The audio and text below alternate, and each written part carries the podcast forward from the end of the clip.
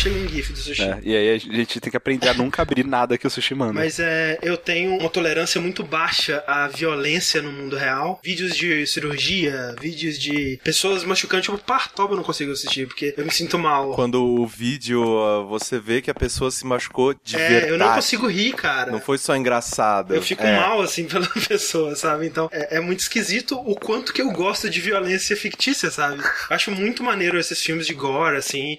O que eu gosto de ver como um, um- feito técnico, né? Então, Mortal Kombat X você adorou, então. Exatamente, é um, é um jogo muito interessante de assistir. E o Hotline Miami, ele faz um pouco disso, né? Ele é um jogo extremamente violento que chega a ser engraçado, né? Assim, é... Eu não diria engraçado, eu diria fascinante. Sim. Pelo lado técnico mesmo até, sabe? Porque ele é um jogo em pixel art e normalmente não tem jogo É. tão violento em pixel art assim. Pelo menos não que descreve tão bem assim, sabe? A violência, Ah. sabe? Faz tão detalhada. É o tanto Sabe? de coisinha que ele consegue fazer, tipo, ele consegue fazer o dedinho do cara entrando no olho do inimigo, assim. Com um né? pixel, né? Você deve ter lido reviews assim de ah, esse tal jogo é visceral, tal, não sei o que é visceral. Aham, Mas é aham. meio, né, tipo, pô, o que que é visceral mesmo? É uma palavra meio vazia. É meio vazia. né? Mas, É. tipo assim, se vocês pegaram no dicionário, tá lá Hotline Miami, assim, do lado. Visceral, sabe? Mas eu até concordo um pouco com o André nessa questão dele chegar a ser engraçado, porque tem um exagero na arte que pra mim serve como motivo de riso. Sei lá, a primeira vez que eu cortei a cabeça de alguém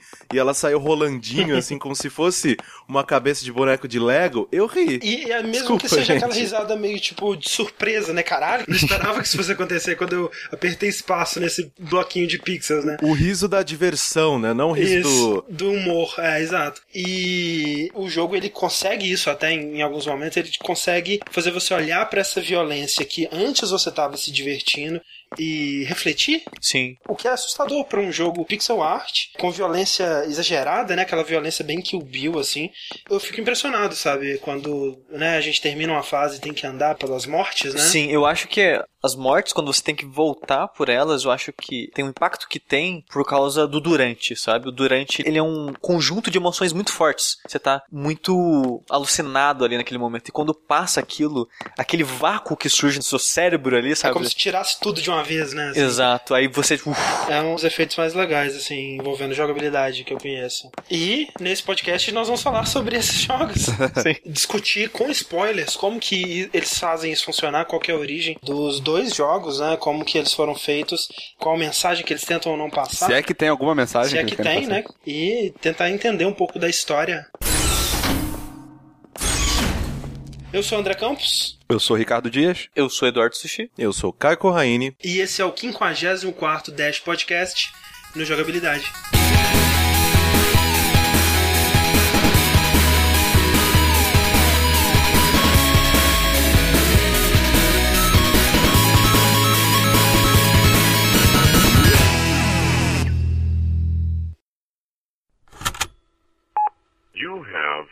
1. New message. Saturday, 9.22 a.m. Hi, it's Kate from Miami Loves Dating Service. We have set up a date for you this evening. She'll be waiting for you at Southwest 53rd Place. As usual, make sure you wear something fancy.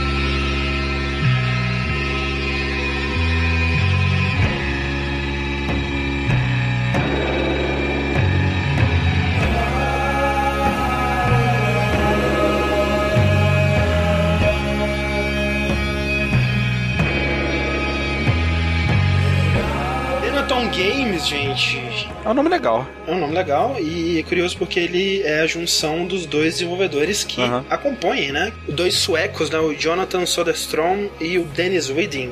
Isso. E é legal porque na minha infância eu fazia isso no, no- no trabalho em grupo, né? Então, tipo. ah, é, você fazer um nome Se- com sempre. o nome de todo mundo. É, tipo, pra mim é o nome menos criativo que dá pra fazer ever, assim, tá ligado? Tipo.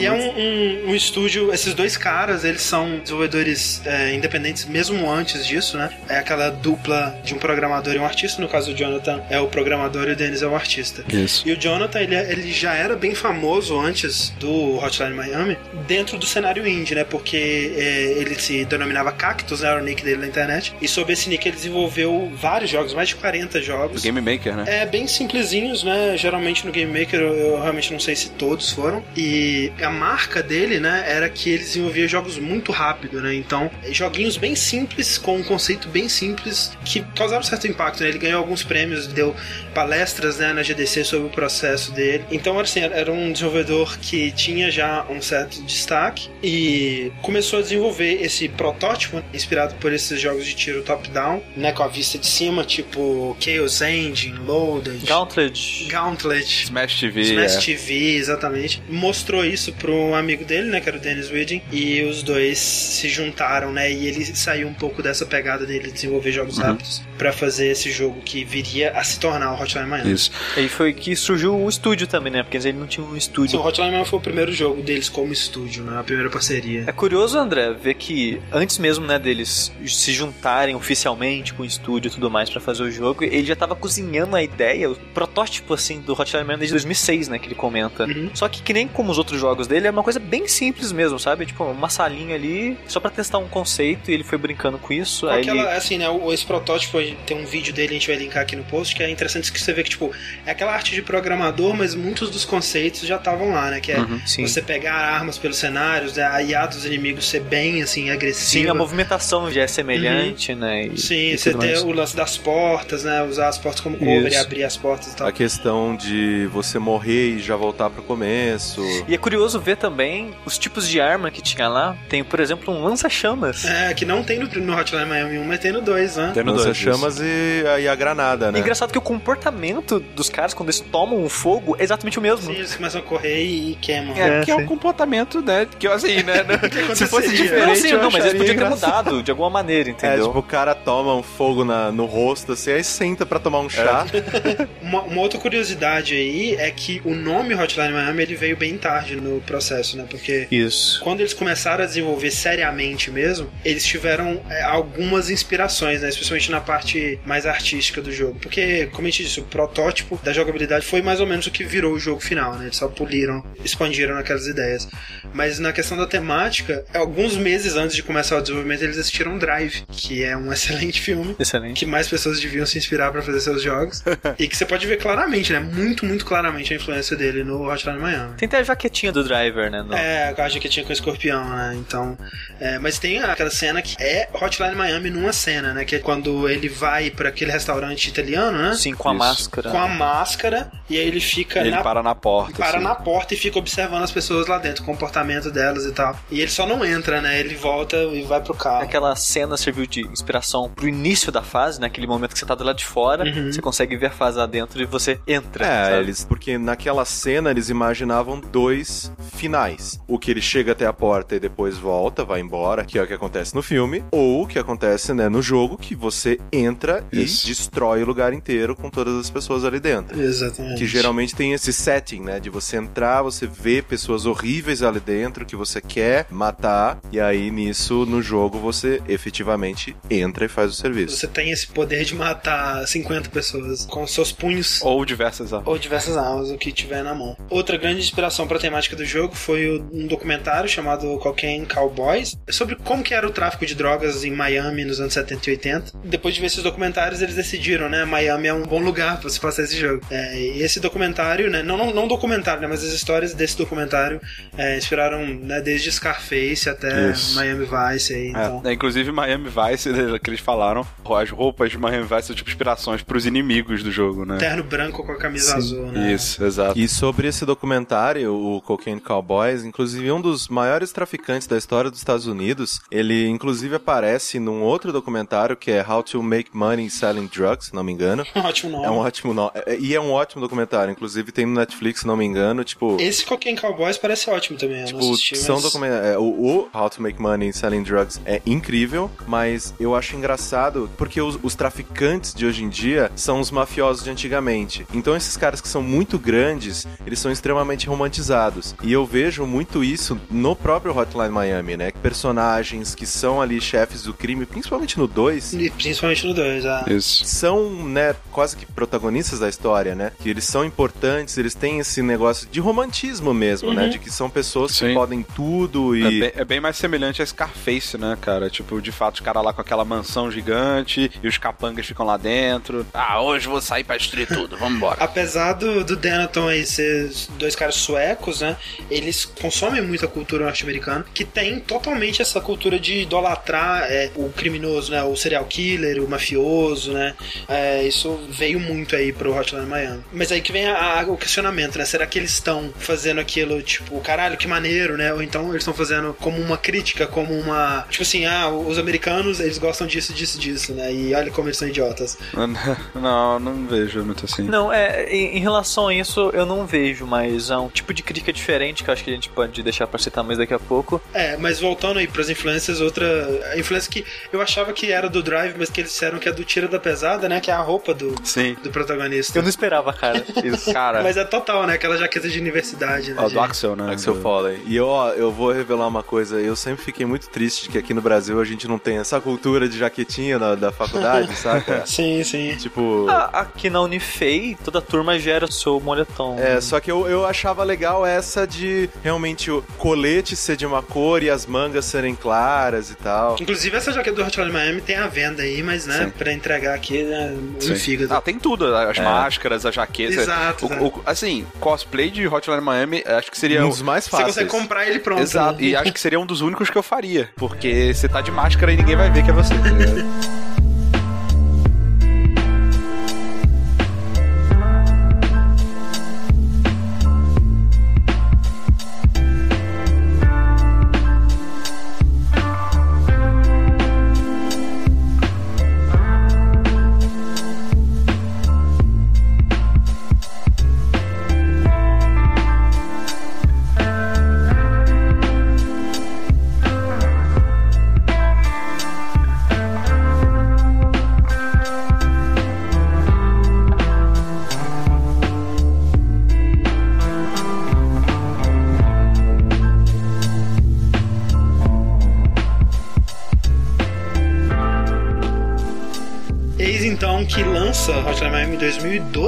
Isso, 2012. 2012 eu lembro que foi um dos primeiros jogos que eu joguei no meu PC. Aham. Tinha acabado de montar ele e foi. Acabou de montar um PC cara pra caralho pra jogar um jogo que rodaria no PC eu fiz muito antigo, isso, né? cara. Eu fiz muito É, isso. cara, essa é a história desse meu. PC, porque o que mais me motivou a, a montar ele foi pra jogar Witcher 2. Até hoje eu não joguei É. Witcher 2. Não, então, meu PC foi a mesma lembrei. coisa, cara. Eu fiz ele um PC mó bom e depois fiquei jogando jogos indies leves em, em décadas, assim. O que, que é? O que, que é então esse Hotline Miami aí, gente? Tá, é, Hotline Miami, publicado pela Devolver, Uhum. né?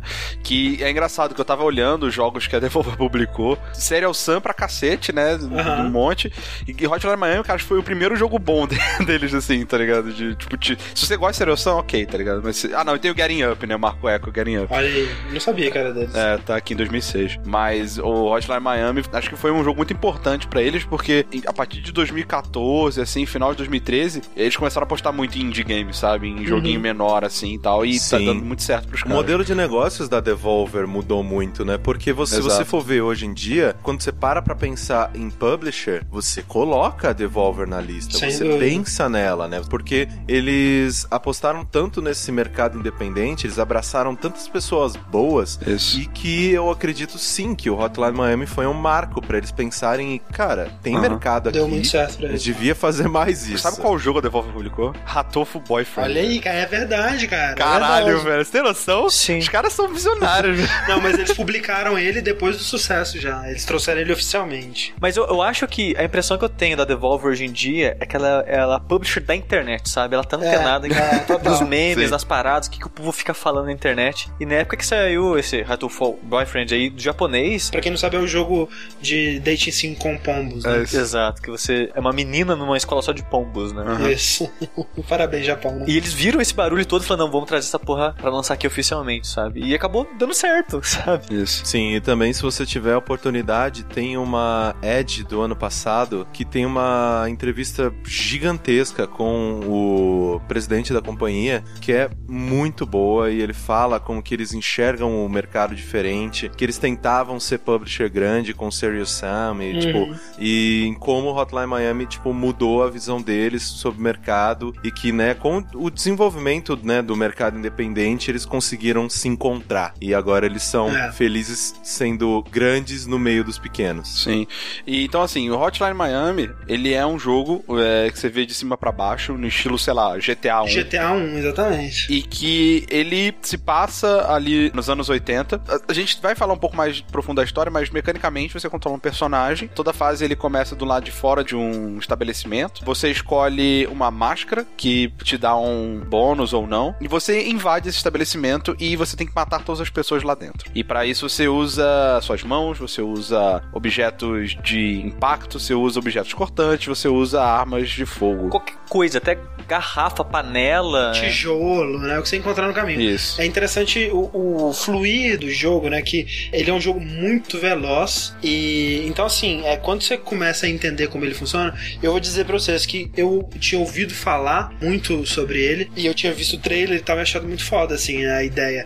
Mas quando eu fui jogar, eu achei tão estranho o começo, assim, os primeiros, Sim. sei lá, a primeira uma hora do jogo, eu pensei, que porra é essa, sabe? Por que, que esses inimigos eles se comportam desse jeito? Sim, sim. Né, eu tô acostumado com jogos de stealth, onde, né, tipo Metal Gear, e aí o inimigo, ah, o que está acontecendo aqui? Nossa. e no Hotline Miami o inimigo te viu, assim, em menos de um segundo você tá morto, se você não reagir imediatamente, né? Exato. E tudo isso você faz matando essas pessoas ao som de música eletrônica excelente e com cores pulsantes, assim. E, e- aí é, é esse ciclo. É, ele é um jogo que se baseia muito na repetição também, né? E É isso. A morte, ela é levada em conta na experiência, ela é parte fundamental. Exato. Desde a da origem da ideia do jogo, eles sempre quiseram fazer um jogo arcade, né? Por isso que o jogo tem Aham. ponto, por isso que o jogo é dividido em fases. Combo. né? Sim. E, e esse formato de arcade acabou fazendo eles pensar em coisas como contar história, que eu achei bem interessante isso, né? Que eles contam que a gente quer fazer um jogo arcade que vai agradar quem quer só arcade, quem quer só fase, mas quem quiser história, a gente quer colocar um pouquinho de história também. Então como é que a gente vai fazer isso? Uhum. Eles começaram a contar a história em detalhezinhos na sua casa, assim, você vê coisas mudando. E... É, não, eu acho muito maneiro porque ele usa essa repetição não só pra te gerar uma expectativa do que vai vir e eventualmente quebrar essa expectativa, né? Que Isso. te surpreender. É, e pra te treinar também, né? Porque apesar de treinar, ser repetitivo, a dificuldade vai aumentando. Sim, você sabe mais ou menos o que esperar, né? Ele tem uma estrutura bem fixa que envolve você acordar na sua casa, atender um telefonema, né? Uma secretária eletrônica, uma mensagem da secretária que te diz, vai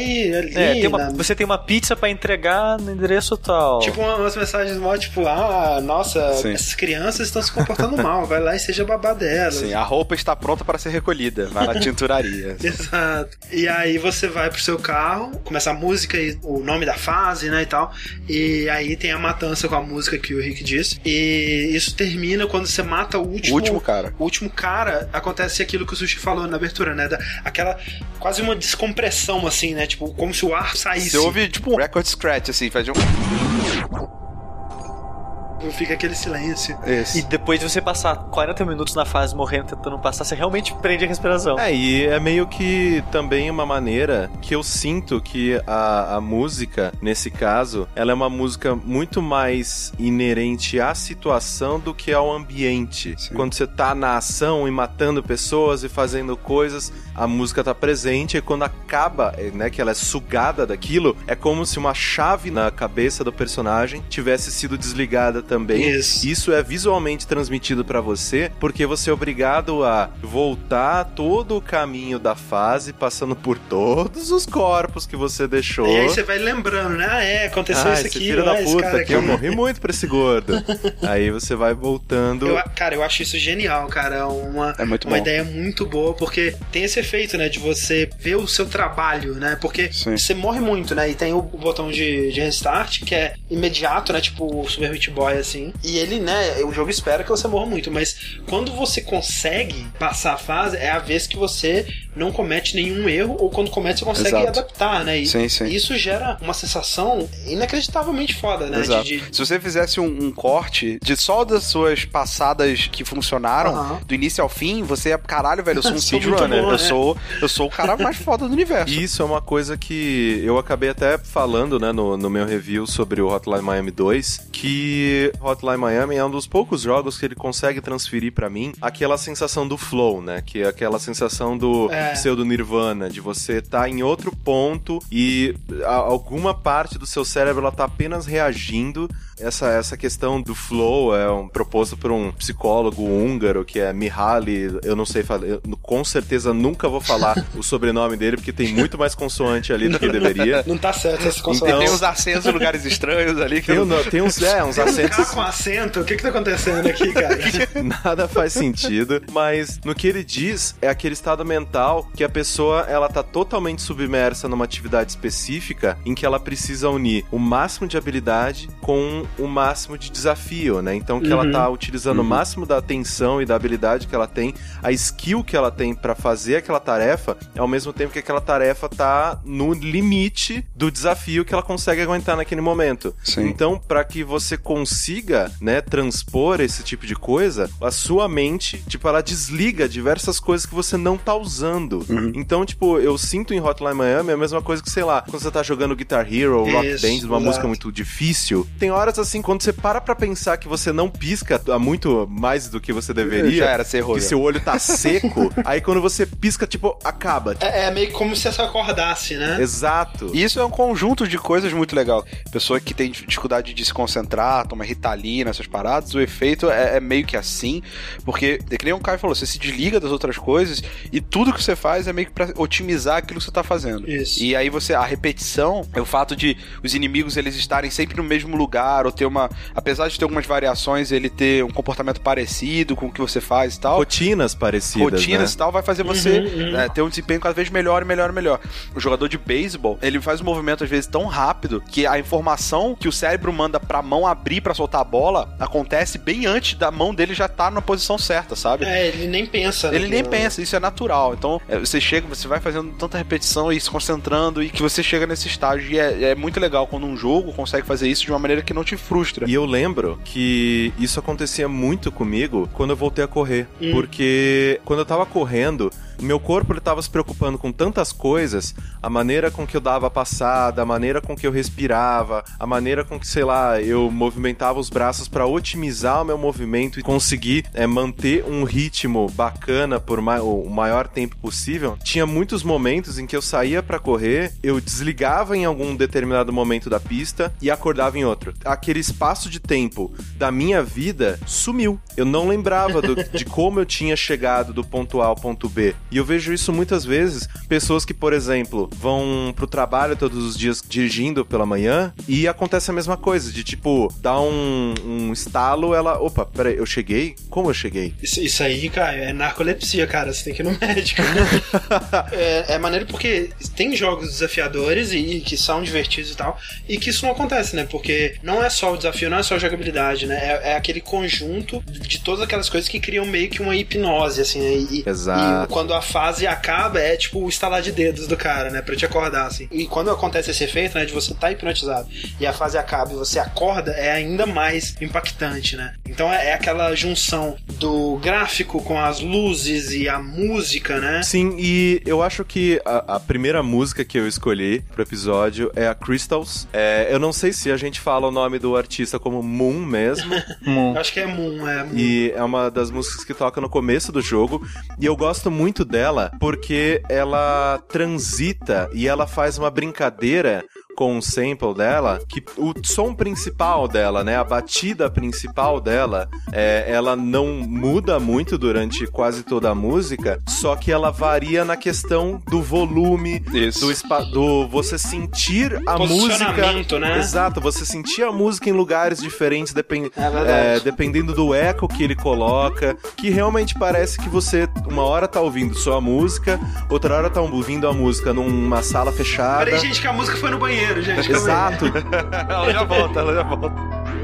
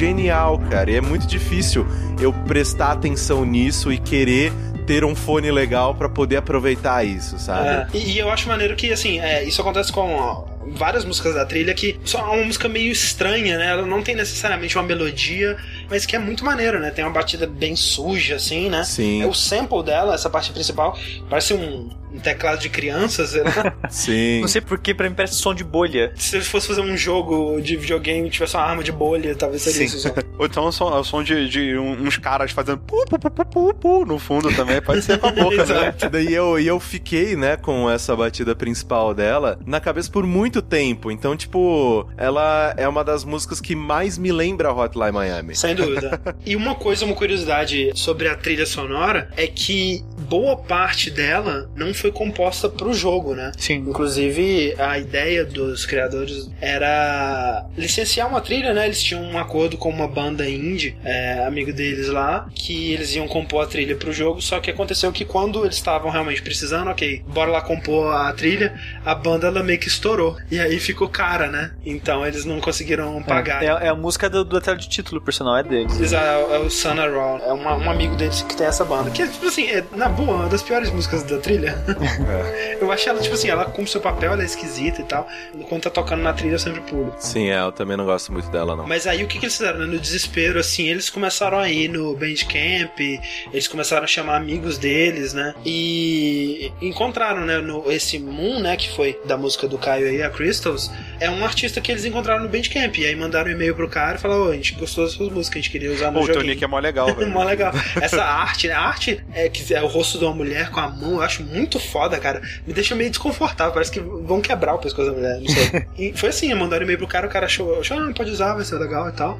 E hoje em dia ele tem uma grande exposição, assim, né? O, o Moon é um cara, é, assim, né? Bem mais popular, não é, um- não é famoso, assim, mas é bem mais popular. Totalmente por causa de Hotline Miami. Tanto voltou pro 2 e tal. É, outro artista que a gente deve citar nas músicas daqui a pouco é o Perturbator, né? Que também foi. Perturbator. Foi a mesma coisa, né? Eles Sim. escutaram o álbum dele e, e correram atrás. Outros caras, por exemplo, é, tem músicas do Jasper Byrne, né? Que é um desenvolvedor indie também, amigo deles, que desenvolveu aquele Lone Survivor, né? Que é um tipo um Silent Hill 2D. Ele compôs, acho que duas ou três músicas. Sim, e ele compôs já pensando no jogo, né? Isso, essas foram compostas pro jogo, né? Tanto é que acho que uma chama Hotline, a outra chama Miami. Olha aí, que criativo.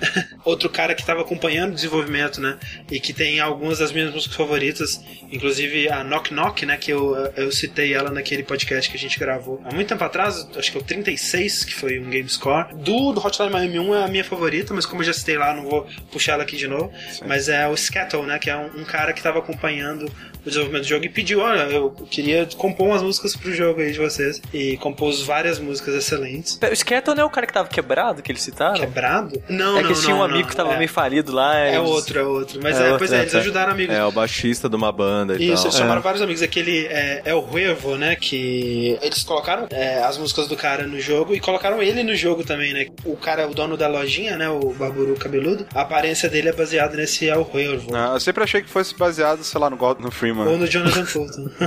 É. É, acho que a segunda fase, quando você termina ela, você passa num bar, né? E o pessoal sentado naquele bar são os artistas, são os caras, os compositores das músicas. Tem vários easter eggzinhos desses, né? Sim. E ainda sobre as músicas, a linha, né, que a grande maioria delas segue essa questão do Altron Electro, né, que é um estilo, né, de música eletrônica que ela tem muita base em sintetizadores e na- nessa pegada de Sim. meio que utilizar coisas que eram utilizadas de outras maneiras nos anos 80 Exato. e trazendo isso de volta e para um jogo que se passa em grande parte nos anos 80, principalmente em Miami, né, que pra cultura mundial a gente, né, pensa muito nisso, né? Eu acho que que por mais que as músicas não tenham sido feitas para o jogo, Sim. é inacreditável a maneira com que elas encaixam ali. Sim, é, é, eu não consigo pensar no Hotline Miami sem pensar nas músicas, né? Elas são tão fundamentais quanto todo o resto. Sim. Cara, eu diria que os 40% do jogo é música, velho. Imagina, né? Você jogar Hotline Miami sem ouvir a música. Não Nossa, tem é como, horrível. cara. Não, e não só isso. Imagina como que é importante ser a decisão de, uma decisão de design merda. Toda vez que você morre, a música começa do início. Ela não continua Putz, tocando. é. Imagina, cara. Acabou o jogo. Acabou Ou então mais simples ainda, né? Você vê um jogo que se passa nos anos 80 e a estética dele é pixel art. Ah, óbvio que vai ser música de chiptune, né? E É, se fosse, provavelmente não teria esse impacto, né? Não. Inclusive, a primeira música aqui que eu queria puxar também é do Moon. É, e a, a única música que eu escolhi aqui que é do primeiro jogo, apesar de ter várias músicas boas lá. Aham. E pra mim, cara, o que define uma música boa do Hotline Miami é quando eu ouço ela, eu consigo imaginar eu no jogo, sabe? Ou então, quando eu tô jogando, eu tô meio que pulando junto no ritmo da música enquanto eu jogo, sabe? Sim, essa música é um absurdo, cara. A primeira vez que você escuta essa música é que é aquela fase da. É a mais difícil, acho que é a quarta fase. É a primeira fase difícil que você acha. né? Exato, é um, um salto de dificuldade que é a fase que você tem que é, resgatar a moça, né? E aí no final tem aquele chefe que é o Isso. negão que toma um bilhão de tiros e não morre nem fudendo. Exato. Foi assim, quando eu cheguei nessa fase, aí eu, ok, esse jogo é, é foda. Porque, é, de fato, é a primeira fase que você tem que realmente vai morrer muito nela, sabe? E essa música que me fez querer jogar o jogo, na verdade. Porque eu conheci ele através do Quick Look do Giant Bomb, né? O jogo. E eles, tipo, sei lá, metade do Quick Look é nessa Eles fase. nessa fase mesmo, né?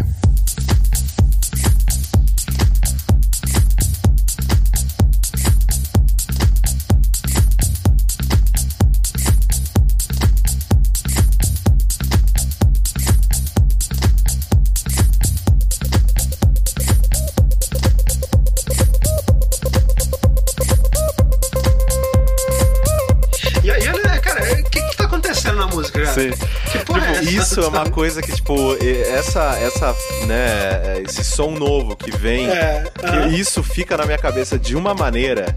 Eu vou sair daqui, tipo, fazendo isso com a boca, tá ligado? Fritando.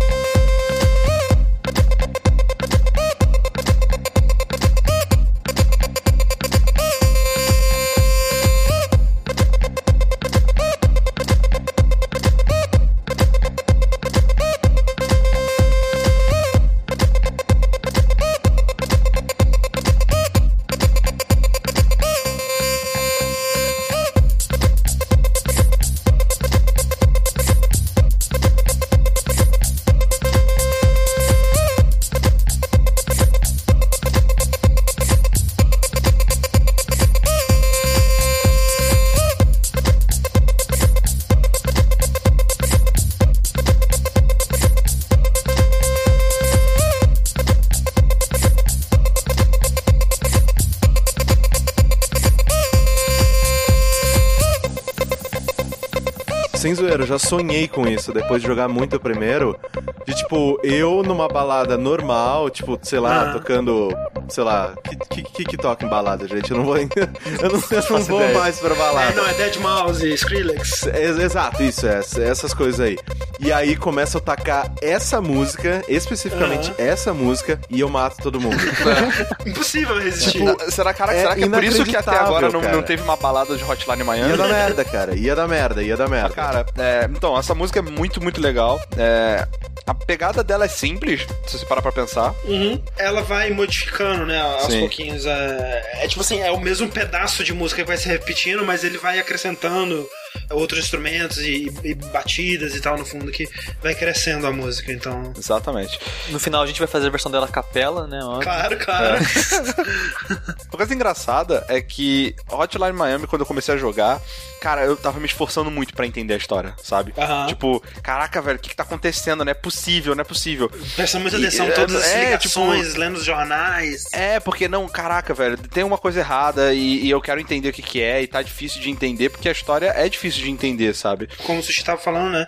O que você tem de diálogo, basicamente, no começo, especialmente, é basicamente só o telefone, né? O resto Exato. tudo é matança e você vê pelo cenário no final da fase, né? Você sempre passa numa lojinha, né? Que sempre é o mesmo atendente, que é o cara barburô de Uhum. Exato. cabelo vermelho lá. Mas realmente, aí tem o diálogo dele, ele fala: Ah, você tá bem, né, cara? Foi quanto tempo e tal? Toma É. aí uma pizza grátis. Volta da casa, tá de Exato. boa. A fita aí não precisa nem devolver, relaxa. que, não necessariamente avança a história, né? Exato. Meio que tipo, ah. Mas por quê? Entendeu? Você fica pensando, caraca, assim, É, tipo, que que por tá que, que é o mesmo cara em todo lugar, velho? Por que, que ele tá me dando esse negócio de graça? Ele tá envolvido com bagulho? O jogo, ele tem uma estrutura onde grande parte dele, que nem o André tava falando, ele não avança a história, é, é só essas coisas e tal. Só que o começo dele eh, já te deixa com a pulga atrás da orelha, né? Porque você tá numa sala bizarra, cheia de de, mosca, né? cheia de mosca e tudo destruído.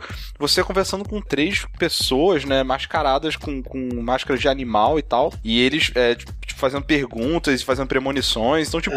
Os três se comportam de uma maneira bem diferente, né? Tem é, uma moça, né, com, com máscara de cavalo, que ela é super calma, né? E aí a luz dela é azul, assim. E aí tem no meio o galo, né? Que é o Richard, que é.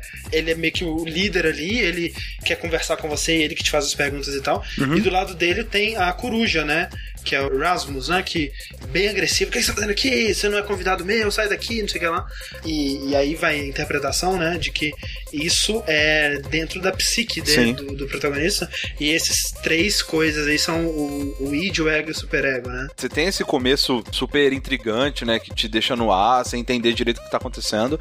E depois para de se falar da história durante um bom tempo sem avançar, né? Sim, e, e é, é importante deixar bem claro que o Richard, né, que é o, o cara com a máscara de gado, ele te faz quatro perguntas, né? Isso. Quem tá deixando as mensagens da sua secretária eletrônica?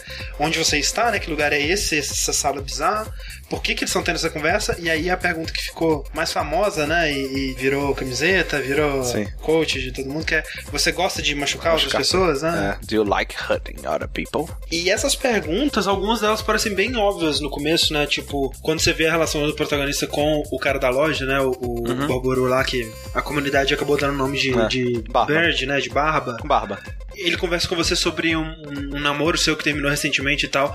E tudo indica que você é só um cara que tá passando por uma fase muito ruim da vida, que tem, né, umas tendências psicóticas ali, Sim. e tá simplesmente se descolando da realidade, né? Perdendo a noção, né? Sim. É, e provavelmente com drogas misturadas no meio e tudo mais. E, e isso torna a compreensão da história mais difícil ainda por dois motivos. Um, que você não sabe o quanto você pode acreditar nas coisas que tá acontecendo com você. Aham. Porque, obviamente, o, o teu personagem, ele, ele tá alterado, né? Ele não, não tá legal. Uhum. É, e segundo, que tem muita mudança de tempo, assim, sabe? Na, exemplo, essa primeira cena, você não sabe se ela tá acontecendo agora ou se ela acontece de dar um flashback no início, sabe? Você, você fica meio perdido na linha temporal, assim. É, eu acho que a história no último um terço dela é de boa de acompanhar. Ah, né? sim, ela, sim. Ela, ela se explica, né, depois É. e... Mas ao longo dela eu não achei tão difícil assim no começo, sabe? Eu achava... É um jogo, vou, vou sair matando gente, né? Ah, não, mas é que tá, porque não tem muito o que acompanhar. Mas é que tá, você, você sabia as respostas das perguntas no início? Não, Não tem como sabia, saber. mas eu também não ficava... Oh, meu Deus, né? Mas eu não tinha como saber que não ia ter, entendeu? A- Hoje eu sei que não tem nada ali mesmo, mas eu ficava procurando, caçando, ficava na noia de entender. O que me fez começar a ficar intrigado pela história do jogo foi quando você começa a ver cadáver nas lojinhas pós-fase. É, é. Sério, cara, pra mim acontece isso na fase da música que o Rick citou, que é a Hydrogen, né? Você resgata uma moça, né? Uma. Depois né, tem um quadrinho do Hotline Miami 2 que fala que aquele cara era um produtor de filmes, né? Então, uma atriz, Sim. você resgata ela, leva ela pro seu apartamento, né? Ela tava ali, provavelmente, contra a vontade dela, drogada. Drogada. E Ah. nesse momento foi que eu percebi que o jogo ele tinha algo mais, né? Porque é, até aquele momento eu tava meio que como sushi, assim, porque acontece essa cena com as máscaras, mas tipo, né? Whatever. Às vezes não, né? é, vai ver um jogo só sequência de fases e, e o grande lance dele é realmente esse, né? O foco principal é a jogabilidade. Se você estiver ali pela história, você provavelmente vai se frustrar. Mas quando aconteceu isso, né? Quando ele trouxe essa moça para casa, foi que eu percebi que ele tinha alguma coisa para dizer, alguma coisa para contar realmente. E o jeito que ele te deixa interpretar qual é o relacionamento dessas duas pessoas pelo comportamento, né? Eles nunca trocam uma palavra dentro do jogo. Inclusive o protagonista ele nunca fala, né? Ele não tem uma linha de diálogo e através do comportamento dele ao longo dos dias, né? Como você estava dizendo, cada dia que passa, é, a sua casa vai mudando. Ah, tem caixa de pizza em cima da mesa, tem lixo ali, o banheiro tá sujo, o quarto tá desarrumado e tal. Essa moça, ela chega na, na sua casa e ela começa a dormir no sofá, e aí vai passando os dias e eventualmente ela passa a dormir na outra cama que tem no seu quarto. E a casa ela começa a ficar mais como uma casa de gente, né? Sim, ela começa a limpar a casa. Começa a ficar arrumadinha, né? Como se né, pessoas que se importassem com alguma coisa estivessem vivendo ali. A, a sensação que eu tive é que ela tava limpando a casa. E só ela, tipo, o cara tá me ajudando aqui e tal. Eu não sei se eu tô lembrando corretamente, mas você não, não, não tem interação com ela dentro da casa. né? Não, você não pode interagir com ela em nenhum momento. Exato, e, e a sensação que eu tenho disso, e aí com certeza pode ter partes omitidas da história, mas é que eu tinha que era que eles mal se enviam, sabe? Sim, é, eu- a minha interpretação é que você joga num, num momento muito pontual do dia dele, Aham. que é o momento em que ele tá saindo pra matança Sim, lá e tal. entendi. E aí, por que, que ele tá saindo pra essa matança, já que aparentemente tem alguém com quem ele se importa agora, aí é outro mistério. Uhum. Mas eu tive essa sensação, né, que eles começaram a ter um relacionamento ali. E eu achei muito legal com o jeito que eles contaram essa historinha. Sim, eu, eu, a- eu acho que foi esse o resultado final também. Sim, é porque o, o Hotline Miami,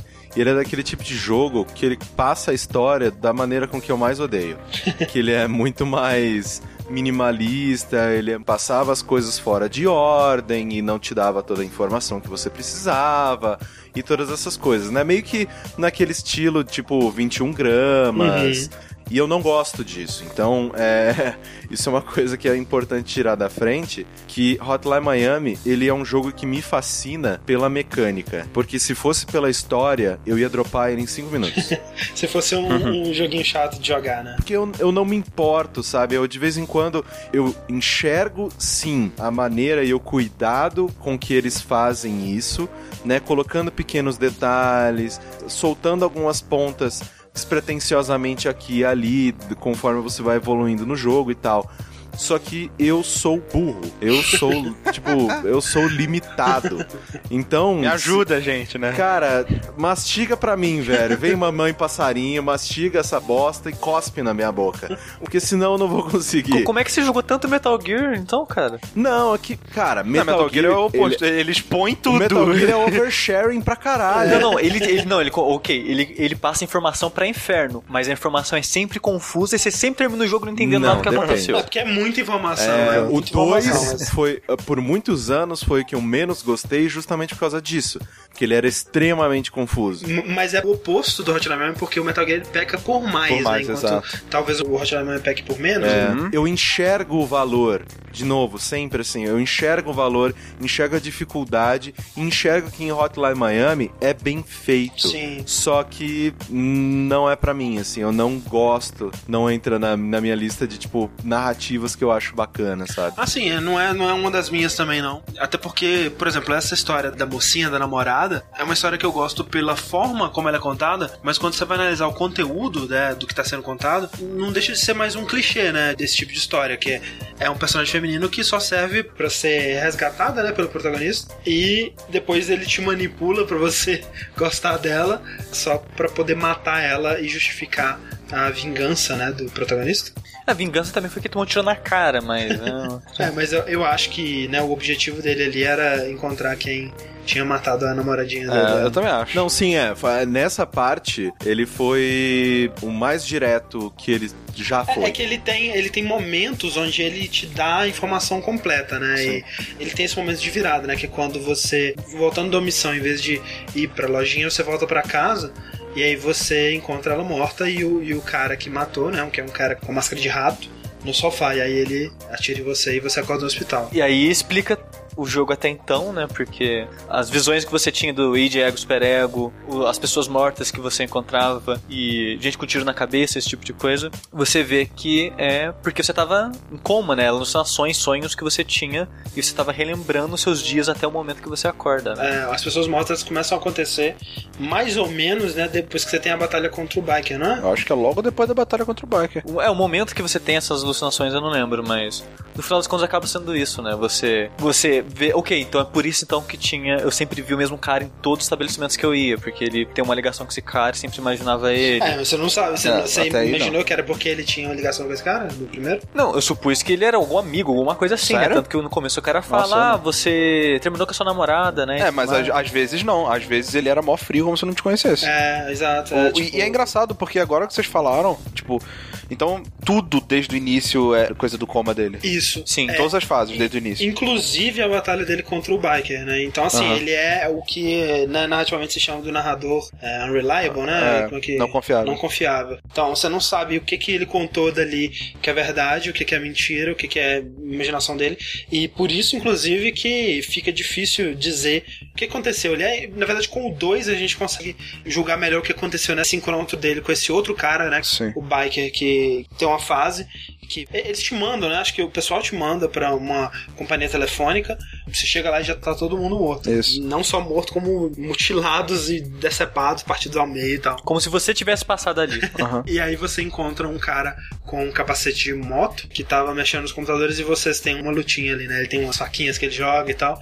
E você termina aquela luta vencendo ele, né? Derrotando ele. Essa linha do Biker, ela não aconteceu. Pois é, a gente vai chegar lá. Mas pelo que o, o, o protagonista conta, né? Ali ele, ele mata o biker Uhum. e segue a, a linha dele até a namorada morrer e ele ir pro hospital. E ele é despertar do coma. E tem um salto temporal bem grande ali, Sim. algumas semanas, né? Exato. E aí tem a fase do hospital, né? Que é. Que é a coisa mais irritante daquele jogo inteiro. Mas que é provavelmente é proposital, né, cara? Sim. Não, e não, e mesmo assim, mesmo que não fosse, talvez seja esperado, né? Porque é uma fase que ela subverte tudo que você jogou até ali, né, cara? Tudo, Aham. tudo, tudo. Você não tem armas, você não pode nem ser visto pelas pessoas, você é lento, você não é ágil, você não é nada daquilo que você era. Se, se você É, andar cara. muito, ele tem que agachar e pôr a mão na cabeça, né? exato, exato. Você entrar na linha de visão, né, do inimigo já, já é restart, É. né? Já é morte. Isso. Então é, é realmente complicado. E não tem aquela música, não tem música. É, é uma música mais, né, mais calma. Sim. Ah, O que eu mais odiei nessa fase, pelo que eu lembro, não é nem por causa dessas coisas, porque eu até falei, ah, legal, vamos ver, é, um pouco mais stealth, sabe? Vou tentar meio Uhum. esquivar e tal. Mas é que tem vezes que pra você passar, sei lá, você tem que entrar no basculante, tá ligado? Na janela, Uhum. e que é uma mecânica que nunca foi feita no jogo todo e que eu passei muitas vezes achando que não tinha que fazer aquilo, entendeu? Eu não percebi que tinha aquilo ali. Tem uma fase antes, né, que é aquela fase que você encontra o, o faxineiro pela primeira vez. Ah, pode crer, não é você tem verdade. que passar por fora, mas é. Mas não é- é muito usado. Não é, e, e não, não foi fácil. Eu lembro que Você agarrou ali. eu agarrei, sabe? Fiquei Não, tentando mas o jogo, o jogo passar. coloca uma setinha na janela, Rick. Não, Coloca. É, vai ver, foi colocado em patch, hein? será? Mas eu acho que não. Bem, cara, eu, eu tenho quase certeza que não tinha, porque sem seta não, eu não sou cego, né? Tem uma seta. É, o, o que acontece é tem uma janelinha ali, e normalmente nas fases tem janelas, né, na parede, assim, mas elas não são usadas. É, essa fase é muito difícil. É, um outro complicante, o fator complicado nela, é que ela fica girando, né, pra simular a sua loucura ali, Desorientado, né? Isso, inclusive sobre essa fase tem um, um cara que faz um, um canal no YouTube chamado Errant Signal, que tem é, umas análises mais profundas, mais cabeças, assim, que eu acho bem legal. E no episódio dele sobre o Hotline Miami, ele dá uma teoria é, bem interessante que é, o propósito do jogo não é falar sobre violência nos jogos nem nada do tipo. Ele quer te falar é sobre a inutilidade da narrativa num jogo como esse. É, ele quer te mostrar que nada do que ele tá te contando ali Importa. Porque ele passa a primeira parte do jogo inteiro sem te dar contexto pra nada, você tá matando e você tá se divertindo pra caralho. Aí ele te dá uma fase onde ele tira tudo aquilo que você tava gostando, mas ele te dá a história. E aí é uma merda. Depois ele te dá a história e volta com a jogabilidade. E não muda nada, tipo, pra você. Tipo, você ainda tá curtindo como se não tivesse história. Então o que o jogo tá falando é que, tipo, foda-se a história. Eu acho que essa, na verdade, na minha opinião, não é que o jogo passa, é o que ele achou que o jogo passou pra ele. Não, sim, pô, como toda interpretação, né? Mas é válido. É, eu também gostei, porque você vê que, de novo, os detalhes que o jogo tava passando, as confusões e os diálogos loucos, assim, eu tava simplesmente cagando pra tudo. Sabe aqueles gifs do cachorro quando ele tá arrastando a bunda no chão? Era a minha cabeça naquele momento, tá ligado? Tipo, cara, foda-se. Cadê a próxima fase? Tava só me divertindo absurdamente com tudo que eu tava fazendo. Pois é, o que acontece é que é, você vai buscar sua vingança e nessas fases é, finais aí, que inclusive tem a- uma das minhas músicas favoritas, uma do Skettle, que chama-se Inner Animal. Vamos escutar ela aí? musiquinha.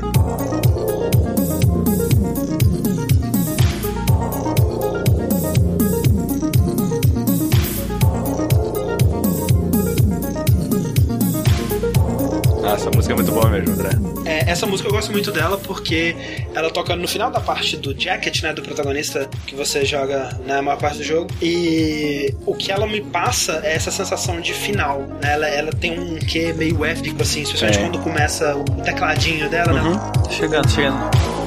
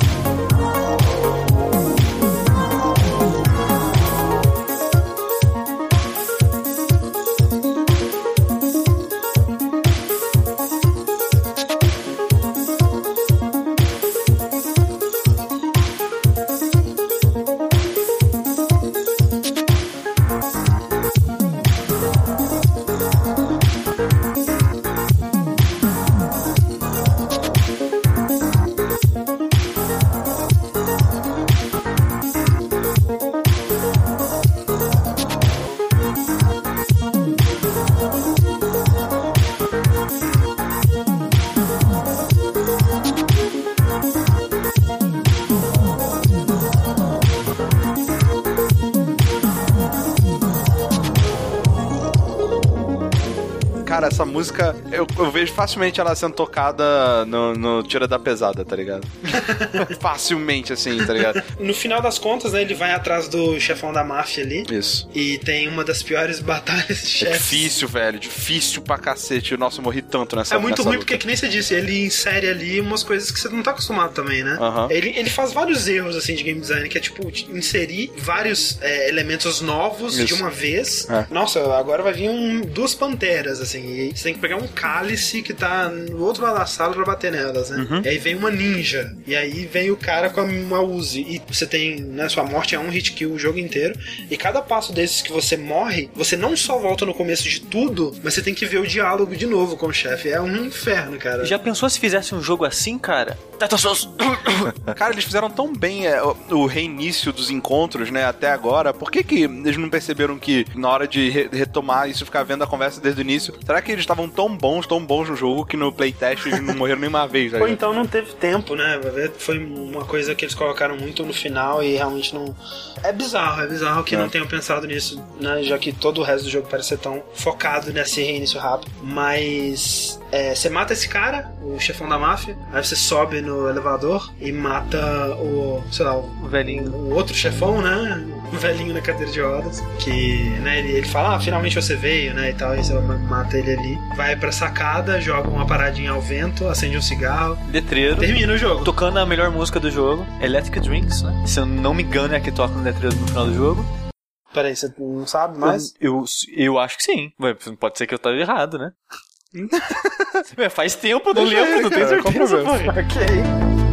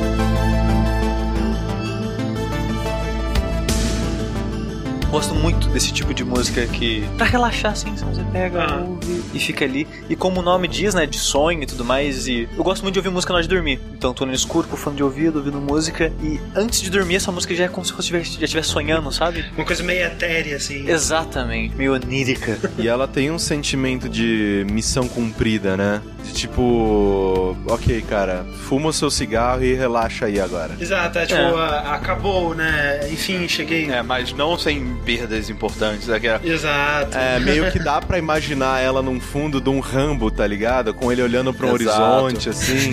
Andando em câmera Isso.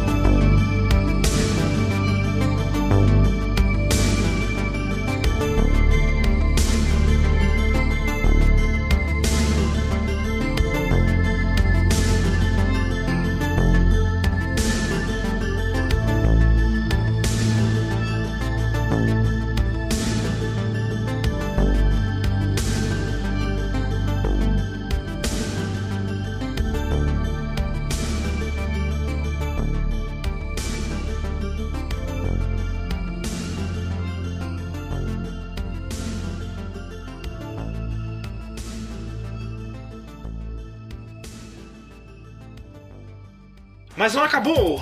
meu Deus do céu, não! Dá um puta de um plot twist, né? Porque você é jogado, né, algum tempo atrás, né? Do, Dá aquele rewind, né? Rewind, né? Na data, né, que tá ali naquele momento, uh, volta. E você vê que você começa a controlar um chefão que você tinha acabado de matar um tempinho atrás. É, o, o cara do o motoqueiro, né? Do capacete que tinha. Exato. E o engraçado é que ele é extremamente limitado na questão da jogabilidade, né? Porque ele não tem. Ele é metódico, não fala que ele é limitado, ele é metódico. Não, ele, ah, ele é limitado pra caralho. Você tava acostumado a, tipo, arrebentar todo mundo com a mão, com um Tony, e aí eu vou ter que jogar com um cara que atira faquinha. Tipo, vai tomar no cu, sabe? Não, ele usa o cutelo que mata com hit kill como se fosse um Sim. soco. Sabe o que é engraçado? Eu, eu achei com bike mais fácil. É, Cara. eu achei ele forte, eu acho ele roubado pra caralho. Eu achei ele muito forte. eu acho né? ele legal de jogar, eu não acho ele necessariamente roubado, não, mas eu. Não, eu, eu curti gosto de jogar com ele. Sim, eu- sim. mas eu acho ele. Mas o que, eu, o que eu acho é que, tipo assim, ele tem três faquinhas que ele pode jogar, né? E aí, se você acerta. Você não pode pegar, né? Elas ficam Não, lá. não, você gasta com suas munições. É, então. E aí, você não pode pegar mais nada, né? No cenário. Não, você só tem a- o cutelo que mata com um hit, como se fosse o soco do Tony. Eu, eu não sei quanto vocês, né? Mas eu dependia bastante de arma de fogo. Eu gostava muito de usar. Eu não. Eu sempre odiei arma de Nossa, fogo. eu nunca usei arma de fogo no Nossa, primeiro. vocês não sabem o que é dar um tiro de shotgun, cara, e matar o... É. Cara, eu quero aproveitar pra falar aqui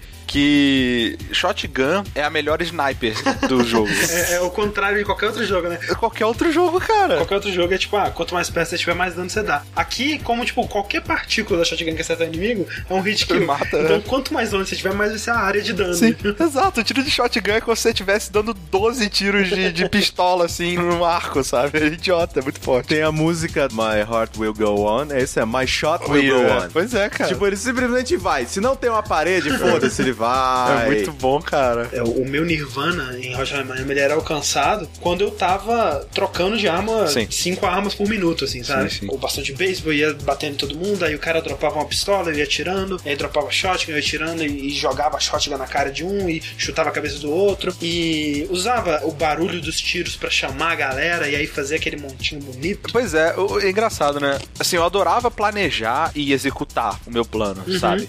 Mas eu acho que eu ficava mais orgulhoso de mim mesmo quando dava alguma coisa errada. E você adaptava. É, não, e no meio da confusão, eu, acho- cara, eu dava um jeito, velho. Isso, exato. Nossa, era muito maneiro, velho. nas máscaras, né? Eu lembro de poucas, assim, dos efeitos delas, né? Porque eu só usava o Tony. que é o tigre, né? Perto do Tigre e você. Com certeza é por isso, né? Claro, né, gente? Porra. ele tem um soco tão forte que ele mata com um soco. Sim, cara, isso é foda. Isso é muito maneiro. É muito bom, cara, porque, né, o jogo você pode pegar as armas, jogar as armas e tal, e, e ficar só com os seus punhos. E quando você tá só com seus punhos, você precisa primeiro derrubar o cara e depois finalizar ele no chão, né? Isso. Então é um processo mais demorado. Uhum. Mas quando você tá com o Tony, você sempre tem a arma mais letal do jogo, Sim, que são são, seus punhos, punhos. né? Cara, e isso, cara, quantas vezes você pode falar que a arma mais letal do jogo são seus punhos, E é velho? legal porque eu gosto muito do Tony, porque ele tem um esquema muito mais forte de risco-recompensa. Porque pra você usar o One Hit Kill dele, você tem que chegar muito perto do inimigo. Então era bem fácil, por exemplo, é, eu acabar morrendo pra inimigo de faquinha, inimigo de, de taco de beisebol. Então eu, eu gosto muito do Tony por causa disso, que tipo, eu sinto que eu tô vencendo pequenos duelos de Velho Oeste, tá ligado? Eu saquei mais rápido a minha arma. Sim, sim. Né, que eu, eu te dei o soco mais rápido do que você me deu a facada. A Outra, outra máscara bem legal era a do cavalo, né? Que, Ah, Dom Juan, velho. é, que as É portas se porta? tornavam letais. né? É, é a minha Eu favorita. A minha também. favorita é do Dom Juan, cara.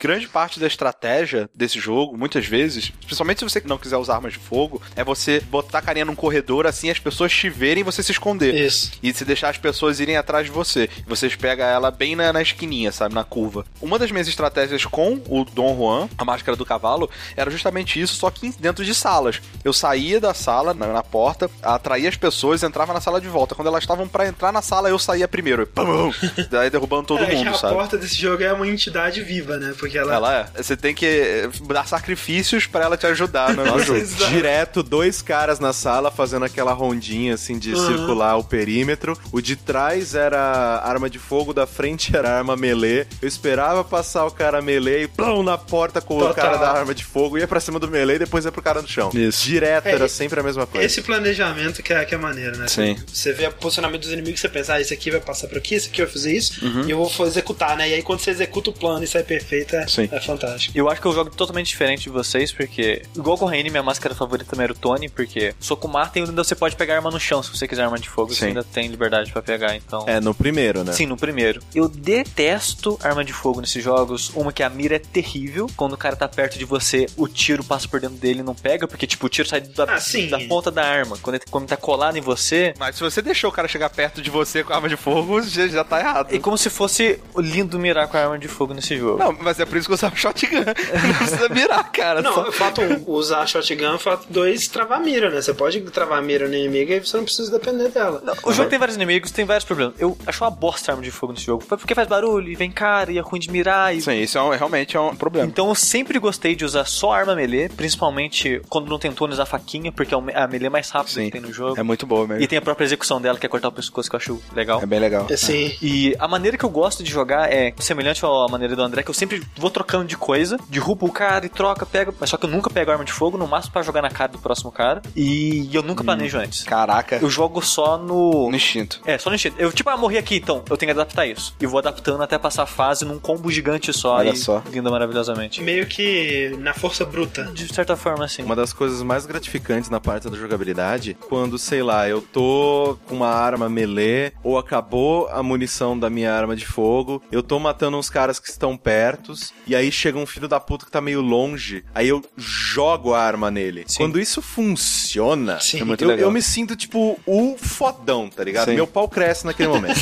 Total.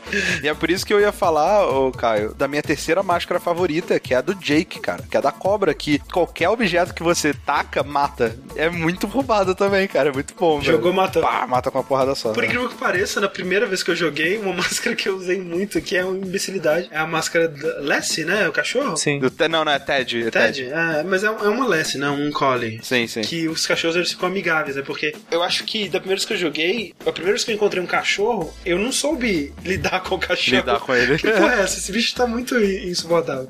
Eu joguei muito, tipo assim, sempre que tinha uma fase que eu via, ah, tem cachorro, vou de Ted. Que é uma idiotice, porque o cachorro, a única coisa é que você não consegue dar melee normal nele, né? Se se você tiver sem o Tony ou se tiver sem arma, você não consegue derrotar o cachorro, mas é tranquilo, né? É chato porque ele é bem rápido, né? Sim, quando ele te vê, ele avança bem E rápido. ele é mais é, aleatório do que os outros personagens, eu acho. Ele vai mais Principalmente atrás quando ele de fica você. girando. É, principalmente quando fica girando. É que ele vê o próprio rabo e fica isso, perdido, né? Exato, o cachorro faz É isso. muito mesmo. realístico esse É cachorro. muito realista. É, ele, ele é um pouquinho diferente, mas ele, no meio de vários caras, ele dificulta bastante a coisa. Exato. O jogo ele não tem muitos tipos de inimigo, ele tem basicamente o soldadinho normal, o cachorro e o soldadinho gordão, né? Que Só morre pra tiro. É, só morre com tiro. O cachorro ele não morre com melee e o soldadinho normal ele é de boa. Só né? que o gordão ele morre com um tiro, mas demora pra morrer, A né? escopeta é um só. Isso, é. Se for shot, ganhar um só, mas demorei um certo tempo pra descobrir isso, mas é aquela coisa, você pode dar um tiro e pareceu que não aconteceu nada, né? Mas se você esperar, ele vai sangrando. É, ele vai morre. sangrando até, até morrer. Exato, bem legal. O problema, né, e as fases mais difíceis são quando eles misturam esses, todos esses inimigos, né? Exato. Que acontece só mais pro final do jogo mesmo, mas são as fases mais difíceis realmente do Hotline Miami. Legal. E o Biker, né, é, é engraçado que o jogo ele nunca te dá o nome desses personagens, né? Nenhum esses deles, nomes é. que a gente tá usando, né? O Barba, o Biker, o Jacket, esses nomes foram dados pela comunidade, É, né? as únicas coisas que tem nome são as máscaras mesmo, né, velho? Isso. Que acabou virando nome de personagens.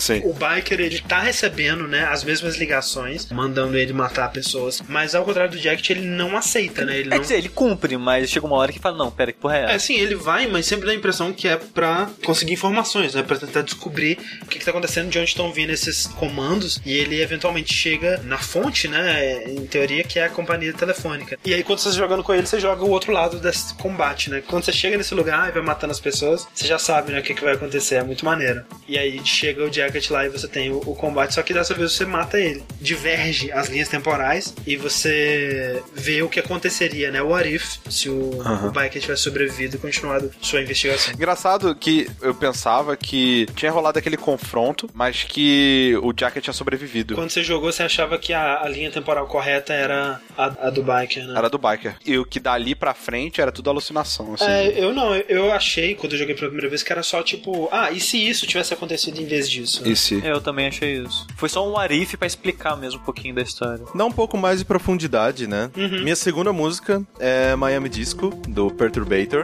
que eu adoro esse nome. Eu acho um nome muito, muito bom. legal, porque, sei lá, me lembra Penetrator, alguma coisa assim. Eu só acho ruim de indicar ele. Ah, já ouviu o Perturbator? Isso o quê? Masturbator? Que bosta é essa? É aquela coisa que, sei lá, tipo, se você fala perto da sua mãe, ela reclama. O que que você tá falando, moleque? Tá louco?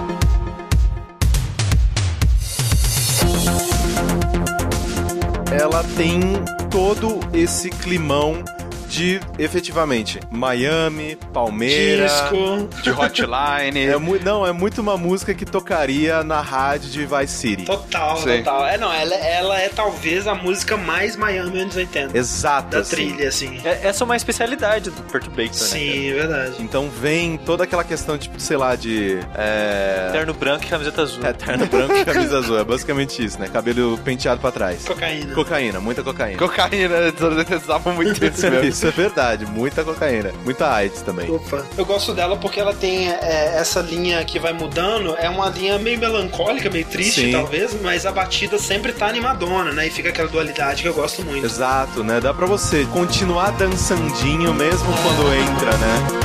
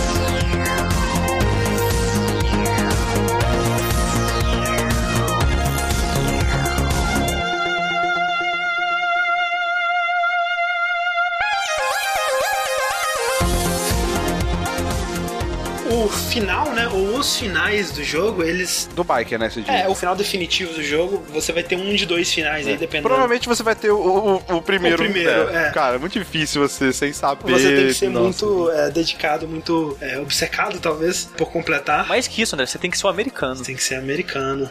Olha aí, ó. É, ao longo do cenário, e tem uma máscara que te ajuda a fazer isso, que é a máscara da coruja, tem pixels, né? Literalmente pixels coloridos, pixels roxinhos, assim, Flutuando. é, flutuando pelo chão das fases. E se você estiver usando a máscara do Rasmus, eles ficam brilhandinhos, assim. Que se você coletar, você vai coletando letras, né? E no menu do jogo tem uma, uma opção que é puzzle. No menu não, né? No pause, né, cara? Que é, É, no estranho. pause, isso. Você pode ver todas as letras que você coletou, tem um espaço pra você colocar elas, e aí quando você coleta todas, você tem que formar uma palavra com aquelas letras. Essa pra mim foi o grande desafio, porque eu consegui coletar todas, mas a palavra Difícil, eu não consegui, é eu tive que difícil, olhar né, no cara? Google. Nossa. E a palavra é eu sou americano.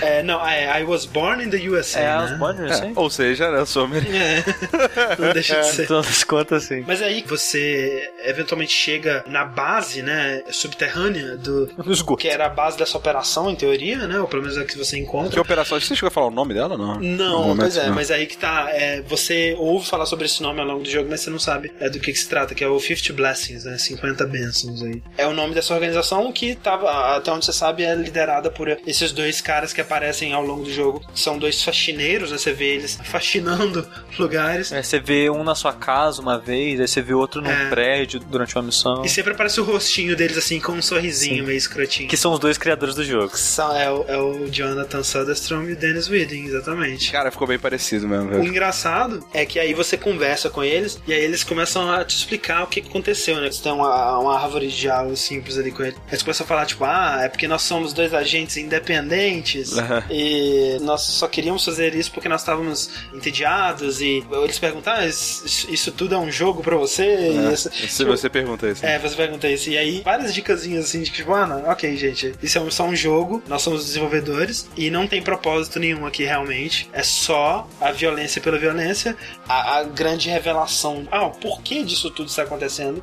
É porque nós estávamos entediados, nós queríamos fazer um jogo e você jogou esse jogo que a gente fez até o fim. E essa é a mensagem. É, é aquele esquema de se você não concordava com tudo aquilo, você simplesmente podia ter desligado e fazer outra coisa. Exato. Que é muito da mensagem do Spec Ops The Line também, né, Exato, cara? sim. Eu lembrei muito do Spec Ops The Line quando eu joguei é, o Hotline pela primeira vez, inclusive porque eles têm line no, no Mitchell. E saíram no mesmo ano. Sério, no mesmo ano, mas eu lembrei muito dele porque eu senti isso, sabe? É, ele te dá a violência, ele te faz curtir a violência porque a jogabilidade é fantástica. Ele só te dá a oportunidade pra pensar sobre a violência quando ela termina, né? Então eu senti que isso era proposital, sabe? Eu senti que ele tava tentando fazer uma crítica à violência nos jogos e tentando fazer você se sentir responsável pela violência e comigo funcionou Sim. em alguns momentos. Eu até vi gente falando, ah, eles não pensaram nisso, as pessoas estão extrapolando, não sei o que lá. Mas na palestra que a gente citou várias vezes no começo, Aham. o Dennis ele cita isso, né? Que Sim. durante o desenvolvimento do jogo, né? Ele tava rejogando vários jogos pra pegar inspiração e tudo mais. E ele pensa, cara, por que, que a gente faz isso, né? Por que, que as pessoas saem matando e Uhum. não sei o que lá? Nesse insight assim que ele teve durante as pesquisas, ele pensou, ah, vamos abordar isso no jogo, né? Eu, eu realmente não acho que é extrapolar, né? E nem precisava dele ter dito, porque fica bem claro, né? Com a pergunta que o Richard te faz, você gosta de machucar outras pessoas, especialmente com esse final, né? Deles falando, ah, parabéns, né? Você chegou até aqui e olha aí, não é nada, é só um jogo. Fica bem claro que eles tinham essa intenção de discutir isso, discutir a violência nos jogos. Exato. Spec Ops The Line, eu acho que ele fala da violência de uma maneira mais é, fora do jogo, sabe? De Abrangente. uma maneira mais abrangente. Guerras mesmo, de estresse pós-traumático, é, tipo de decisões que guerras, pessoas que não tem nada a ver com isso. Esse já não. É realmente, é que nem ele mesmo falou, é uma abordagem mais direta à violência nos games, sabe? Tipo, ele não quer questionar se guerra é certo ou ruim. É isso que sabe? eu acho, tipo, ele te faz pensar sobre violência, mas ele próprio não dá nenhum comentário, ele não tem uma opinião Não. sobre a violência. Ele Uh-uh. nunca diz, ah, isso aqui é feio, hein, gente? Olha que feio isso que você fez. Sim. Se você sentiu isso, ok. Se você curtiu, também ok, não tem problema. É um jogo, afinal de contas, né? Muito pelo contrário, né? Ele te dá pontos pe- pela Exato. violência, né, cara? Então, é, realmente é mais é uma auto-reflexão. Tipo, você gosta de machucar as pessoas? Não, mas eu gosto de jogar um jogo onde eu machuco as pessoas. Aí Exatamente. ok. É duas coisas É completamente isso aí, cara. E, e- e engraçado que essa é a resposta dele, do Dennis, né? Que tem, tem uma entrevista que perguntam, né, pra ele, que todo mundo pergunta. Ele fala: Não, eu não gosto de machucar as pessoas, só nos jogos. É. Só nos jogos, é. Eu também. Seria né? legal se quando a gente morresse, esse, sei lá, quando você estivesse em frente ao São Pedro, ou sei lá, whatever, tivesse tipo um score de quantas pessoas no, jo- em jogos você matou, assim, eu Deus tá matou. contando. Eu, eu pensei na mesma coisa, só que eu não fui tão longe. Tipo, não, cara, eu não queria morrer pra ver isso. Eu queria que tivesse em vida, tá ligado? Um... Tipo assim, alguém tinha que fazer um site que contasse, tipo assim, ah, você zerou esse jogo, então você matou uma média de X pessoas. E aí você marca todos os jogos que você jogou na vida e ele te dá um resultado, sacou? Ó, tá a ideia aí, gente. É só vocês vão lá e fazer agora. Corta da edição, gente. Muito dinheiro nessa ideia. Nossa, mas vai pra executar esse negócio aí. Nossa, imagina o trabalho. Mas enfim, o que eu acho mais foda sobre é, o final do jogo é que você chega nesse final e ele fala: Ah, isso aqui não é nada, é só um jogo, lol. E você pensa: Não, cara, não é possível, isso tá errado. Aí você vai na internet: Não, tem um final secreto. Caralho, final secreto. Aí eu vou jogar de novo e eu vou procurar pixel por pixel, vai ser foda, cara. Eu vou pegar. Você fez isso? Eu fiz. Nossa, eu não, falei, tem final secreto? YouTube, final secreto, Hotline Não, vai... não, assim, não, a primeira vez eu fiz pelo YouTube, mas eu acho que no mundo ideal, que eles queriam Ah, é É, que. eu, eu não vi no YouTube, não. Fui fazer. Cara, desde Braid, cara, não vou me dedicar, sabe, pra pegar as é, estrelas Braid eu também eu não assisti, eu fiz. Não, nem fudendo, nem fudendo. Aí você vai lá, passa todas as fases, pega as pecinhas, junta, resolve o quebra-cabeça, chega no final, enfim, cheguei aqui, agora vamos ver. Agora vai.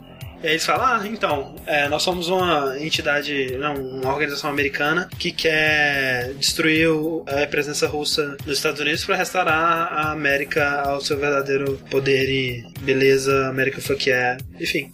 E tipo, é pior ainda do que o outro.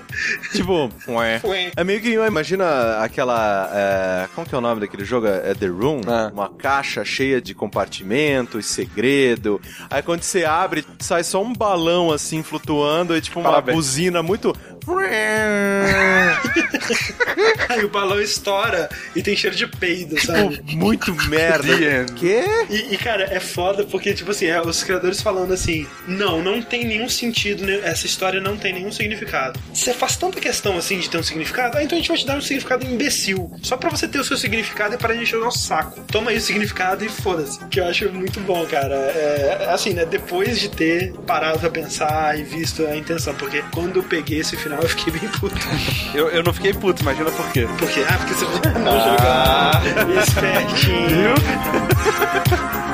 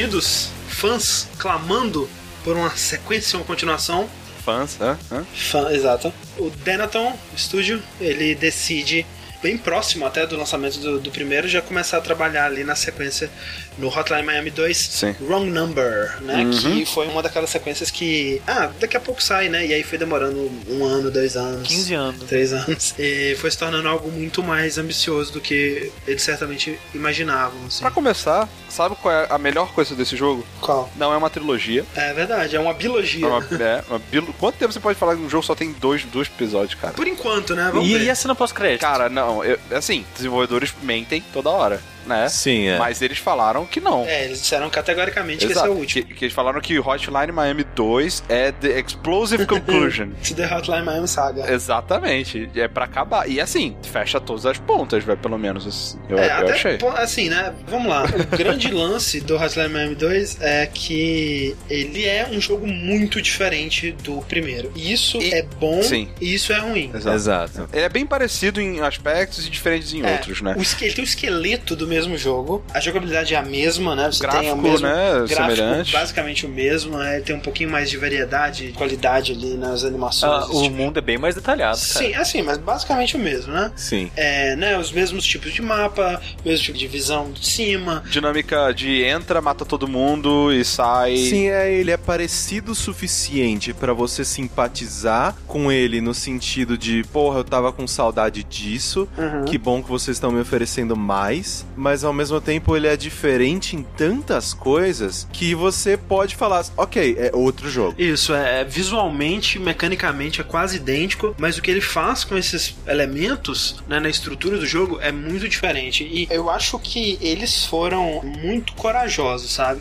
Ou, ou- assim, né? Especialmente depois de ter rejogado o primeiro e ter é, lido bastante sobre os finais, visto entrevistas com eles, visto que Hotline Miami 2 é um jogo que existe é, por demanda dos fãs, Aham. é, e não necessariamente um desejo criativo dos dois, talvez essa coragem seja um pouco de. Qual que é a palavra? De desdém. Ah. Ah, vocês queriam uma sequência, né, do primeiro, um jogo nos mesmos moldes, e a gente vai te dar mais ou menos isso, mas também vamos puxar o tapete, porque a gente não quer fazer exatamente isso. Pra começar que, enquanto no primeiro você jogava com um personagem a maior parte do jogo e no finalzinho você pegava outro, nesse aqui você tem 13 personagens jogáveis e 9 pontos de vista diferentes, né? Ou seja, tem um grupo de quatro personagens e outros oito ali que você pode jogar. Então é uma história que eu imagino então que o Corraine ele deve Cara, ter eu- eu- odiado Nossa com senhora, todas as velho. forças da vida dele. Você nem tentou, né? Você nem tentou. Tá ligado aquele russo do vídeo que ele fala um monte de coisa, aí ele vai e pula de bombinha numa piscina congelada? Era eu achando que eu ia entender alguma coisa dessa vez. eu era aquele russo falando um monte de merda, pulando, falando, não, velho, agora vai. Plá, com as costas, assim, tipo, doendo muito. Sem zoeira. No final, quando, né, bom, rola o que rola no final, eu levantei, eu quase dei um soco no monitor. Caralho, jogo de merda.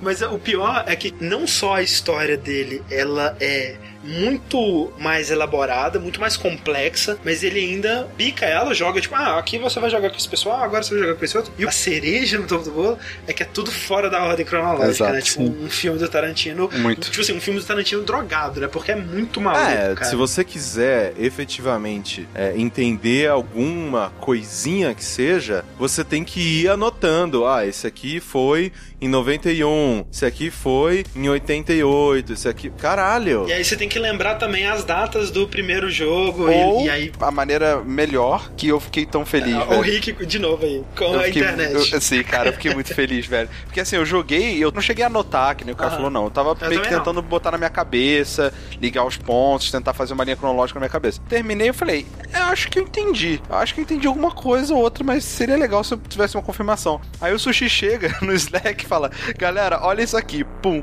link do Reddit com a cronologia da primeira fase do primeiro jogo até o último certinho, que acontece em cada ano, em cada vez. Inclusive tá linkado aqui no post. E aí eu falei, velho, pronto, acabou, cara. E aí a história fica bem mais simples, sabe? Fica, tipo, Não, seria aquele resumo que o cara faz? Acabou, Acabou, velho. o jogo tá escrito inteiro ali. tá ali, é. O que me chama mais atenção agora, especialmente depois de ter jogado e rejogado e, e- e tudo mais, é que assim, se for possível alguém fazer um jogo por desdém, eu acho que esse é o jogo. Porque você vê a mentalidade deles no primeiro, que era de contar uma história sobre nada, não dar contexto e não dar propósito. Você falando que é o Seinfeld assassino? É, basicamente, o primeiro. E nesse daqui. Seria como se o Larry David chegasse e falasse: Ah, é, vocês acharam o final do Seinfeld meio esquisito, meio vago? Cara, então a gente vai fazer Seinfeld 2 e vai ser Prison Break Seinfeld. Vai ser eles fugindo da prisão, uma conspiração do governo, e a gente vai te contar tudo num roteiro bem Tarantino. E o Hotline Miami 2 é a mesma coisa. Tipo, você queria saber o significado dessas coisas, então a gente vai te explicar. Mas tudo que acontece, mas, mas fora de ordem. Aí você, o desafio desse é você montar a história, né? Então o desafio desse é você aproveitar enquanto joga. Calma, a gente vai chegar lá. Porque o que ele faz aqui é tipo assim: ah, por que, que o protagonista do primeiro tava matando? Ah, a gente vai te explicar. Quem que era o cara da loja? A gente vai te explicar.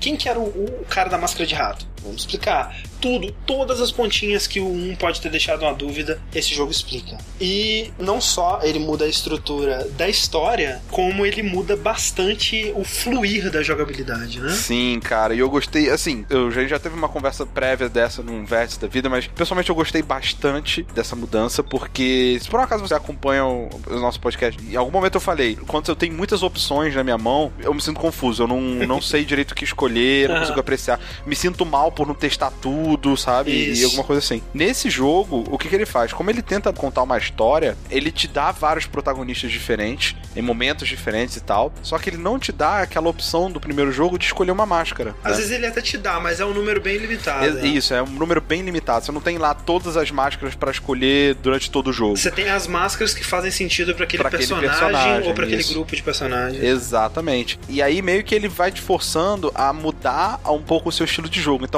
se no primeiro jogo eu fui como sushi e só usei a máscara lá do Tony pra matar com um soco, nesse jogo, eventualmente, eu vou precisar testar outros tipos de jogos, sabe? outras estratégias e tal. É, ele te obriga. Ele te obriga a isso. E, Pessoalmente, assim, eu gosto nesse jogo porque me fez sair um pouco da minha zona de conforto e me tornar bom em outras coisas, Isso. em outras artes, entendeu? Eu, eu concordo com o Rick. Eu acho que essa parte ele faz muito bem, porque sem dúvida um dos defeitos do primeiro jogo pra mim é um jogo que não me incentivava a explorar outras máscaras.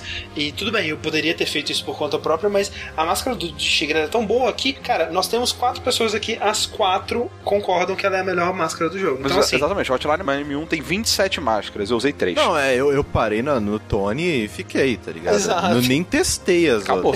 Porque ele é muito overpowered, né? E, tipo, um- é um jogo difícil, é um jogo que te desafia, então, assim, você Porra, vai. a fase da SWAT, velho. Eu fiquei É. umas duas semanas naquela merda. Então, eu, eu gosto desse aspecto da mudança, né? Dele te incentivar e te desafiar de maneiras diferentes, né? Porque o Tony desse jogo, né? Você tem o tigre, né? Mas ele é um pouquinho mais nerfado, porque Isso. apesar dele matar com um soco, ele não pode mais pegar a arma, né? Exato. Você tem fases onde você joga com um escritor que, inicialmente pelo menos, ele não quer matar ninguém. Então ele não pega armas de fogo, ele não pega armas cortantes. A única o tipo de arma Sim. que ele pega é blunt, E é, né? Tipo, taco. melhores fases, cara. Pra mim, É muito legais, velho. É, e assim, é uma coisa que eu queria perguntar pra vocês. Eu entrei no personagem, Uhum. então eu pegava uma arma de fogo, Isso, ele ele desmontava. desmontava. É muito legal, Eu cara. dava uma porrada no inimigo só pra debilitar ele, né? Só pra deixar o cara no chão e eu não Isso. matava ninguém. Aham. Porque o meu objetivo era entrar e conseguir informações. Exato. Ou sair daquele lugar de boa, saca? Ou pegar o metrô da minha vida normal e ser atacado por uma gangue. Acontece. sabe o que, Sushi? Azaro da gangue. o, o objetivo com ele era sobreviver. Ele tá se defendendo. Ele só é muito foda. E é isso.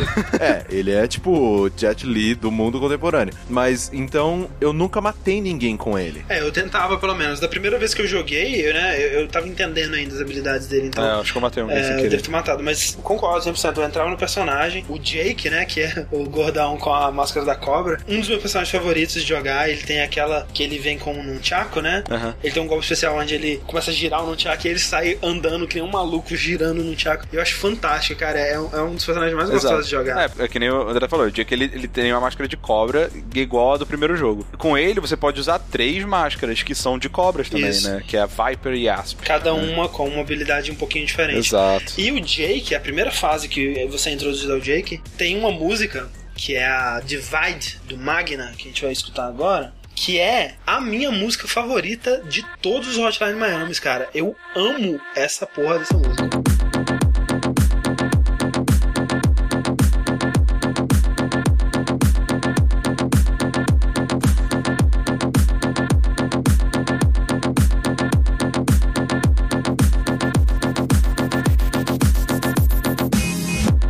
Me lembra um pouquinho a Knock Knock do primeiro. Sim. E é na fase do Jake que ela É aparece? a primeira, é, sim. Eu acho que é a única vez, né? Porque o Hotline Miami 2 ele tem Bastante uma trilha música. muito maior, né? Então Sim. ele não repete como no primeiro. Muito, muito maior. Sim. E eu acho sensacional, cara. É, ela, ela vai construindo aí com esses gritinhos distorcidos e eventualmente vai ter o drop. E o drop dela É é. raro, um drop muito raro. assim. Essa frase, André, foi mais profunda do que você imagina. Eventualmente vai ter o drop.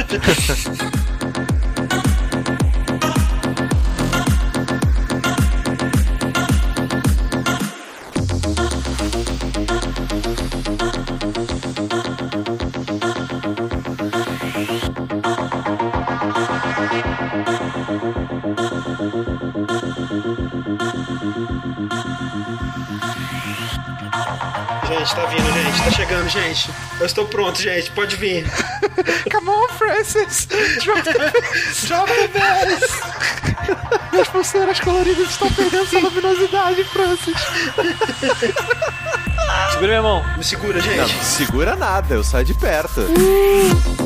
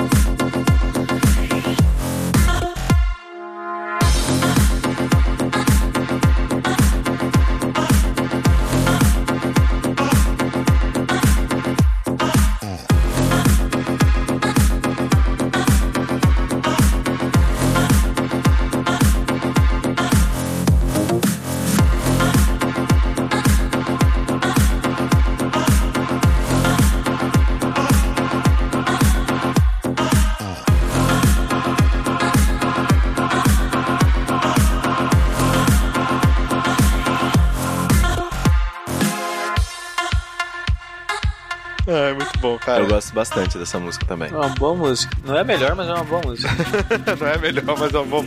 Sushi. O que, que você acha disso tudo aí, Sushi? Eu já, eu já posso me abrir aqui? Pode, não. Sushi, abre seu coração que eu sei que você... É, vamos lá, né? Porque.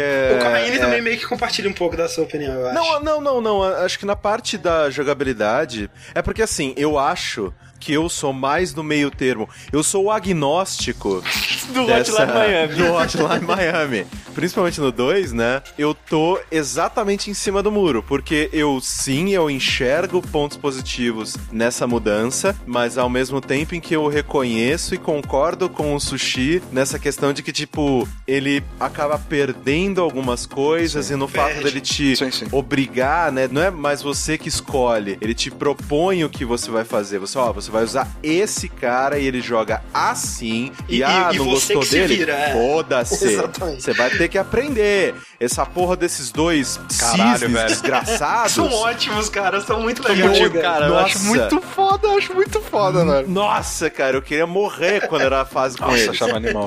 Mas assim, eu quero saber o que o Sushi acha, mas o meu argumento definitivo nisso aí, e tipo assim, eu concordo que no primeiro a escolha era legal e que eu sinto falta dessa escolha em, em certos momentos, assim, eu não, eu não acho que o jeito que o Hotline Miami 2 faz é 100% positivo, que maravilha, parabéns. Mas, no fim das contas, pra mim, é uma mudança positiva porque eles acertam mais que erram e só o fato de ser uma mudança, né, deles terem arriscado e não simplesmente permanecido no que era certo, no que era seguro do primeiro jogo, já ganha muitos pontos aí. Eu concordo que Doom pro 2 eles tinham que mudar alguma coisa. Concordo. Mudanças são bem-vindas? São. Mas faz de conta, eu tô comendo arroz, feijão Lá e vem. bife há 30 dias. Pô, cara, alguma coisa diferente. Sim. Mas não é por causa disso que eu vou comer um pedaço de bosta.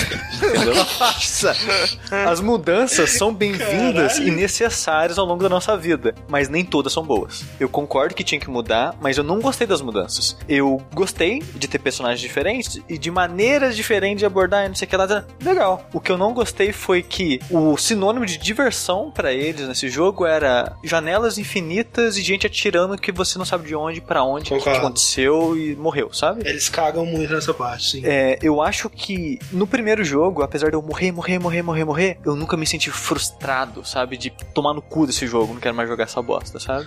No 2 eu, eu senti isso constantemente. É, eu senti isso também, mas só no hard, assim, no normal. Pra mim, apesar de eu ver, cara, que porra é essa? Tão atirando em mim do É inferno. o filho da puta do Bullseye, né? Tipo, a gente tá Exato. falando tanto da série do Demolidor e tal. É o Bullseye veio aqui pra porra do jogo. Mas o, o que chegou a me frustrar por causa do seguinte, André. A mudança não foi só essa. As fases agora são o dobro do Sim. tamanho. Isso me, eu confesso que me então cansou um pouco. você passa mais tempo jogando pra morrer e começar de Sim. novo, entendeu? Isso isso me cansou um pouco, eu concordo plenamente, cara, que tem fases que, cara, podia ser menos, saca? Mas Mas, Sushi, eu vou chutar que em nenhum momento você tentou adaptar o seu estilo. Quer dizer, ou pelo menos só depois de se frustrar é que você tentou adaptar o seu estilo a isso. Porque, que nem você disse, você não tem um plano, você não gosta de planejar, você não gosta de usar armas de fogo e tal. E quando o jogo me apresenta uma fase grande, ou uma máscara que eu não tô habituado a usar, eu tento mudar o meu estilo também, né? Eu vou tentar ser mais cauteloso. Quanto mais tempo eu passo na fase, mais cauteloso eu sou. E tudo bem, né? Talvez esse seja um problema para você também, jogar nesse estilo não seja o que você queira. Então, é por causa do seguinte, o Hotline Miami 1, eu gosto muito dele, porque quando eu comentei no comecinho, é como se ele fosse uma viagem.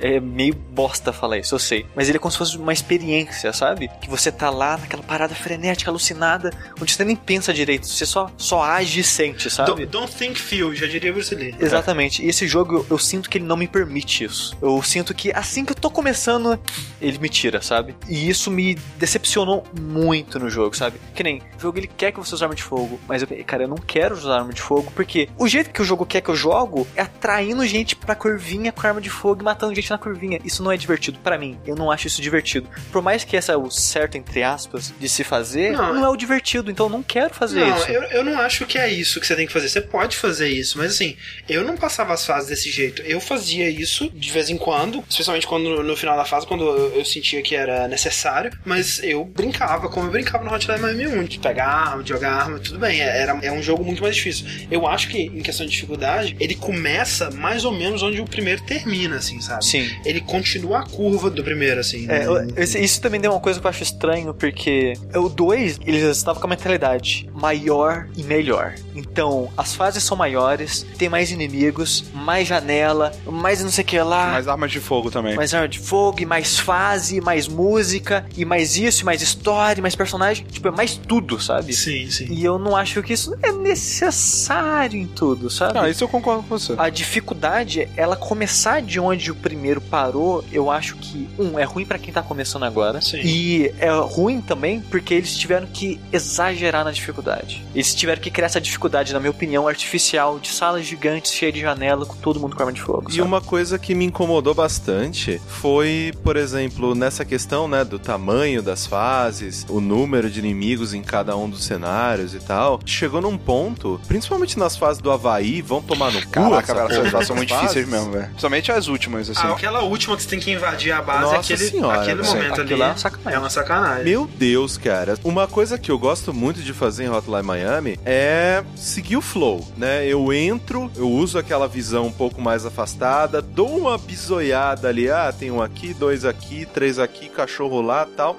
Vambora! E eu vou. Só que eu me vi fazendo isso muito menos Sim. no 2. Planejar No mais. 2 eu tinha que ser muito mais metódico Uhum. e esperar a rotina de soldado passando pelo lugar que eu queria que ele passasse, porque se eu entrasse naquele ponto, ia ter o gordo que ia me seguir e o gordo eu não consigo matar com melee, eu só consigo matar com arma de fogo. E aí quando eu uso a arma de fogo com ele, eu vou alertar todos os outros caras, eu não tenho munição suficiente pra matar todos esses caras. Era uma bola de neve de dificuldade que ia crescendo cada vez mais num ponto em que eu tava jogando Hotline Miami como um game muito mais tradicional, que é uma coisa que ele sempre se negou. Uhum. Eu me frustrei um pouco nisso, mas o bônus, né? Porque esse foi o ônus, eu acho que o, o bônus foi que, tipo, eu finalmente comecei a me divertir com arma de fogo. Comecei a entender como é que elas funcionavam, principalmente nas fases da prisão que você tá fugindo e tal. Nossa, velho. Cara, arma de fogo era um negócio crucial e era genial, assim, de ser usado de um jeito que, tipo, o cara que tinha duas Uzis. É o, é o Mark. Nossa, cara, que o tinha sushi... o botão de você separar as mãos, assim, uma pra cada Eu lado. adorei jogar com cu, eu tenho certeza velho. que o Sushi odiou, É velho. muito estiloso. Mas, ô, ô Caine, mesmo o ônus que você tava falando, né? Que é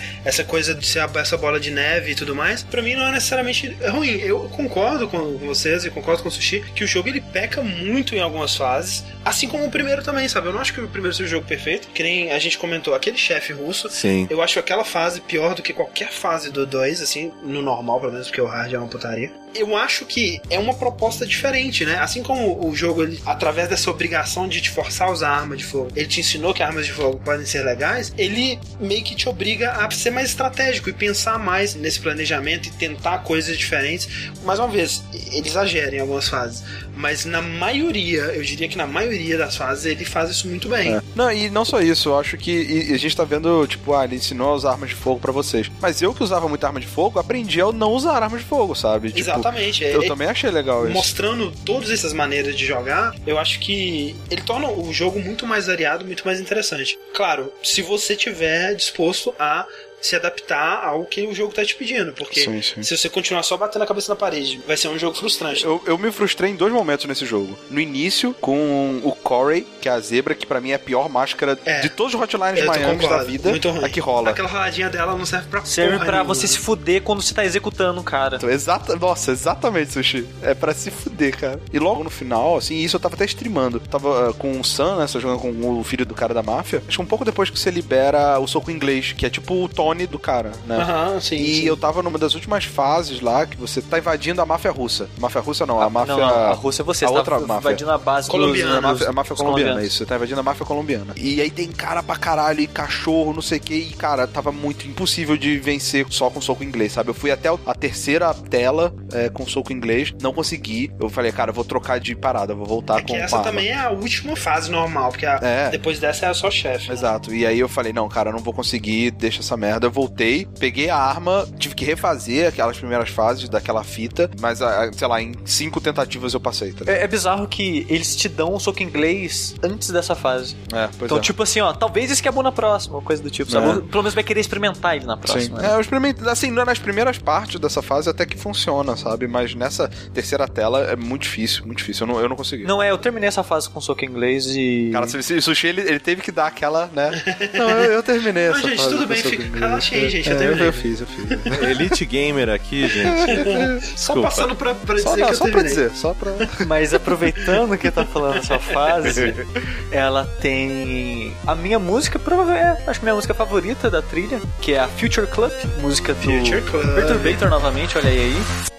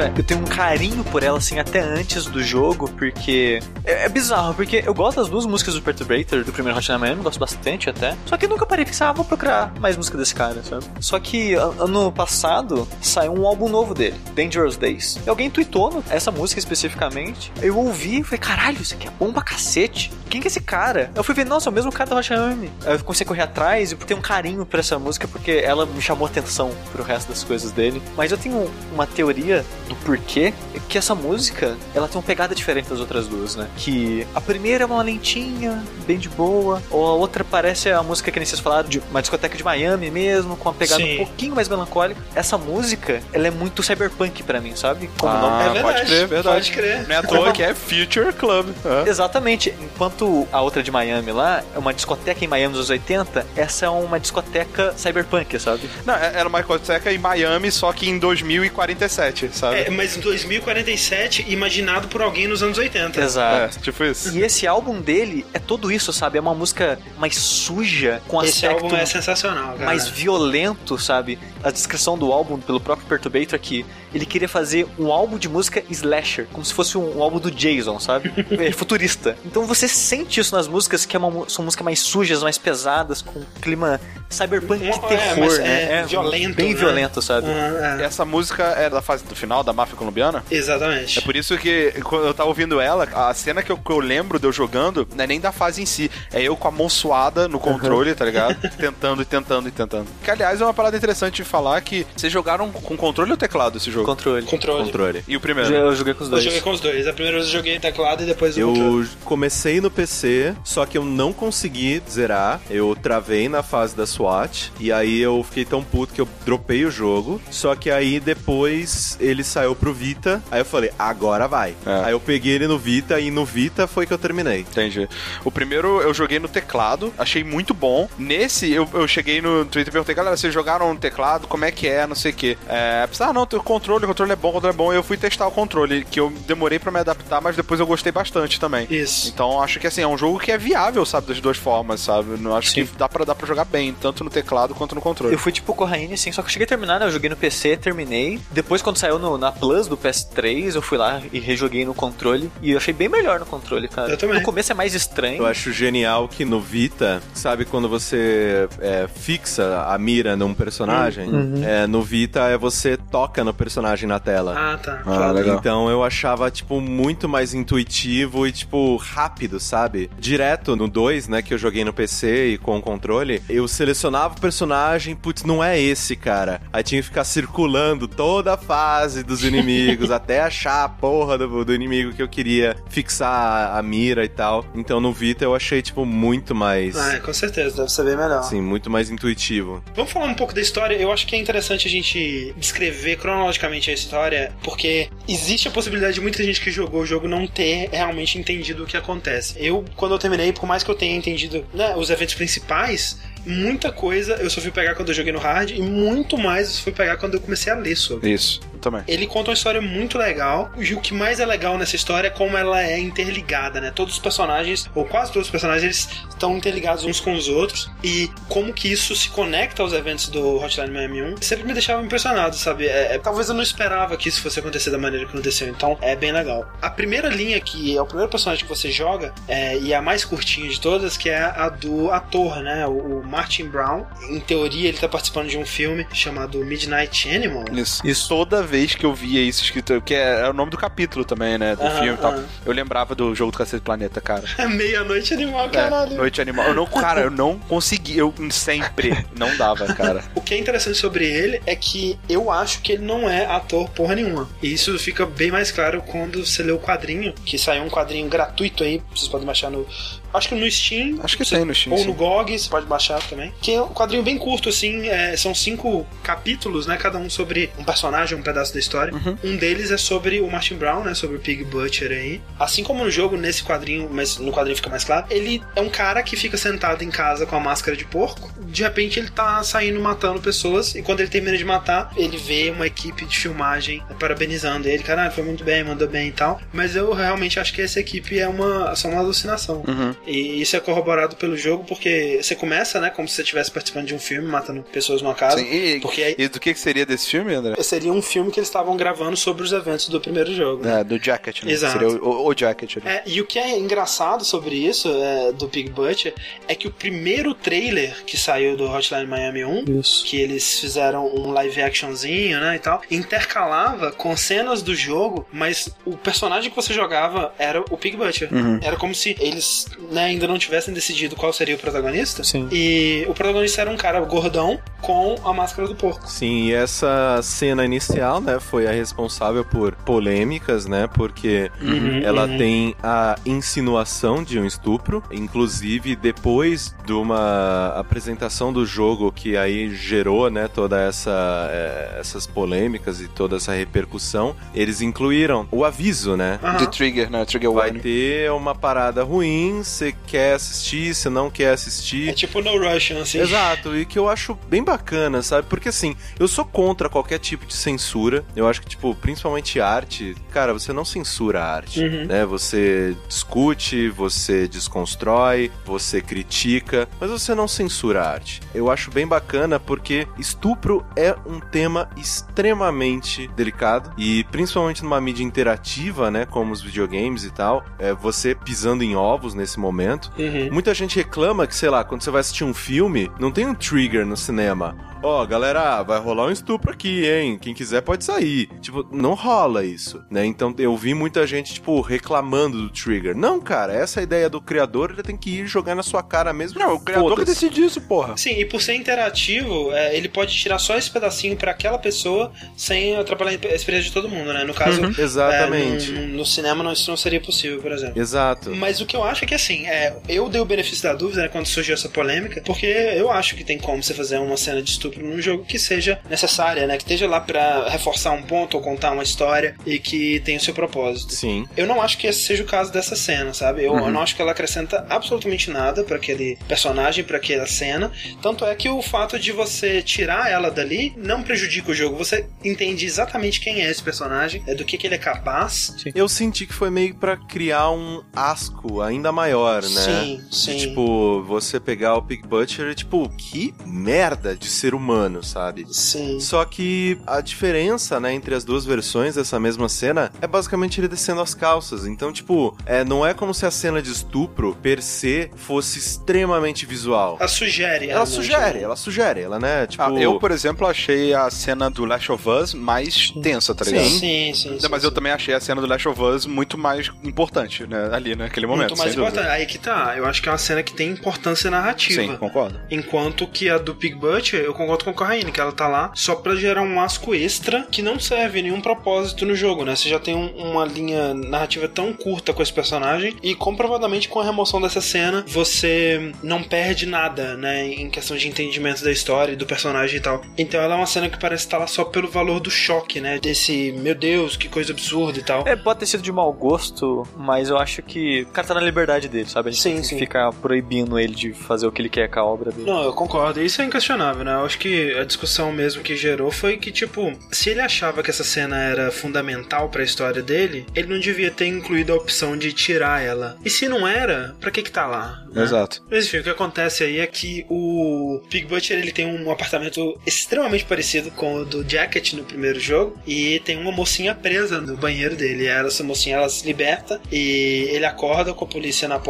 e ele é preso, levando a entender que ele tava tentando reproduzir a vida, né? É do- engraçado, eu não achei que ela tava presa, não, só tava no banheiro e Ela saiu. tava com a mãozinha amarrada, né? Algemada, e ela tá tentando mexer a mãozinha, ela se liberta e sai. Eu não reparei nisso, não. É, na delegacia de polícia, o policial deixa ele lá, ele atende o telefone. E isso é importante também porque ele fala com o Galo, né? O Richard. Logo depois ali ele se liberta e sai numa matança ali dos policiais. E quando ele, enfim, vai resgatar a sua amada, Uhum, é. ela, ela que mata ele. E ali, mais uma vez, dá o corte, né? Pra uma cena de estúdio, mas ninguém levanta, né? Ele não levanta ali e a cena Não, só... ela, a mulher, ah, levanta aí. Aí ele não levanta e dá aquele desespero. Assim, ah, meu Deus. Aí a morreu. ideia é que ele morreu, porque realmente ele também não aparece mais, né? É, a gente tem a história também aí do Capanga, né? É que esse cara, você é um, um dos guarda-costas, né, de um mafioso russo, que você ainda não sabe ao certo quem ele É é. aquele negro, né? Sim, é. Que é basicamente um dos caras que você mata no primeiro jogo a, a, a roda. Isso, isso. Exato, exato. Eu achei interessante essa decisão de humanizar um dos caras Sim. sem rosto que você mata no primeiro. E, e é basicamente isso, né? Porque você joga uma missão com esse cara. Sim, é que seria a sua última missão, né? Você tava pedindo pra sair da máfia. Isso, aí você acha um caralhado de dinheiro, leva embora pra sua casa, aí você fala pra sua mulher não, e vai mudar. Eu nem lembro de direito que ele fala, mas ele fala umas paradas com ela e vai, esconde o dinheiro e vai dormir. Na hora que ele acorda, ele vê um recado que a mulher dele foi embora e levou o dinheiro. É, falar, ah, você entende, entende, né?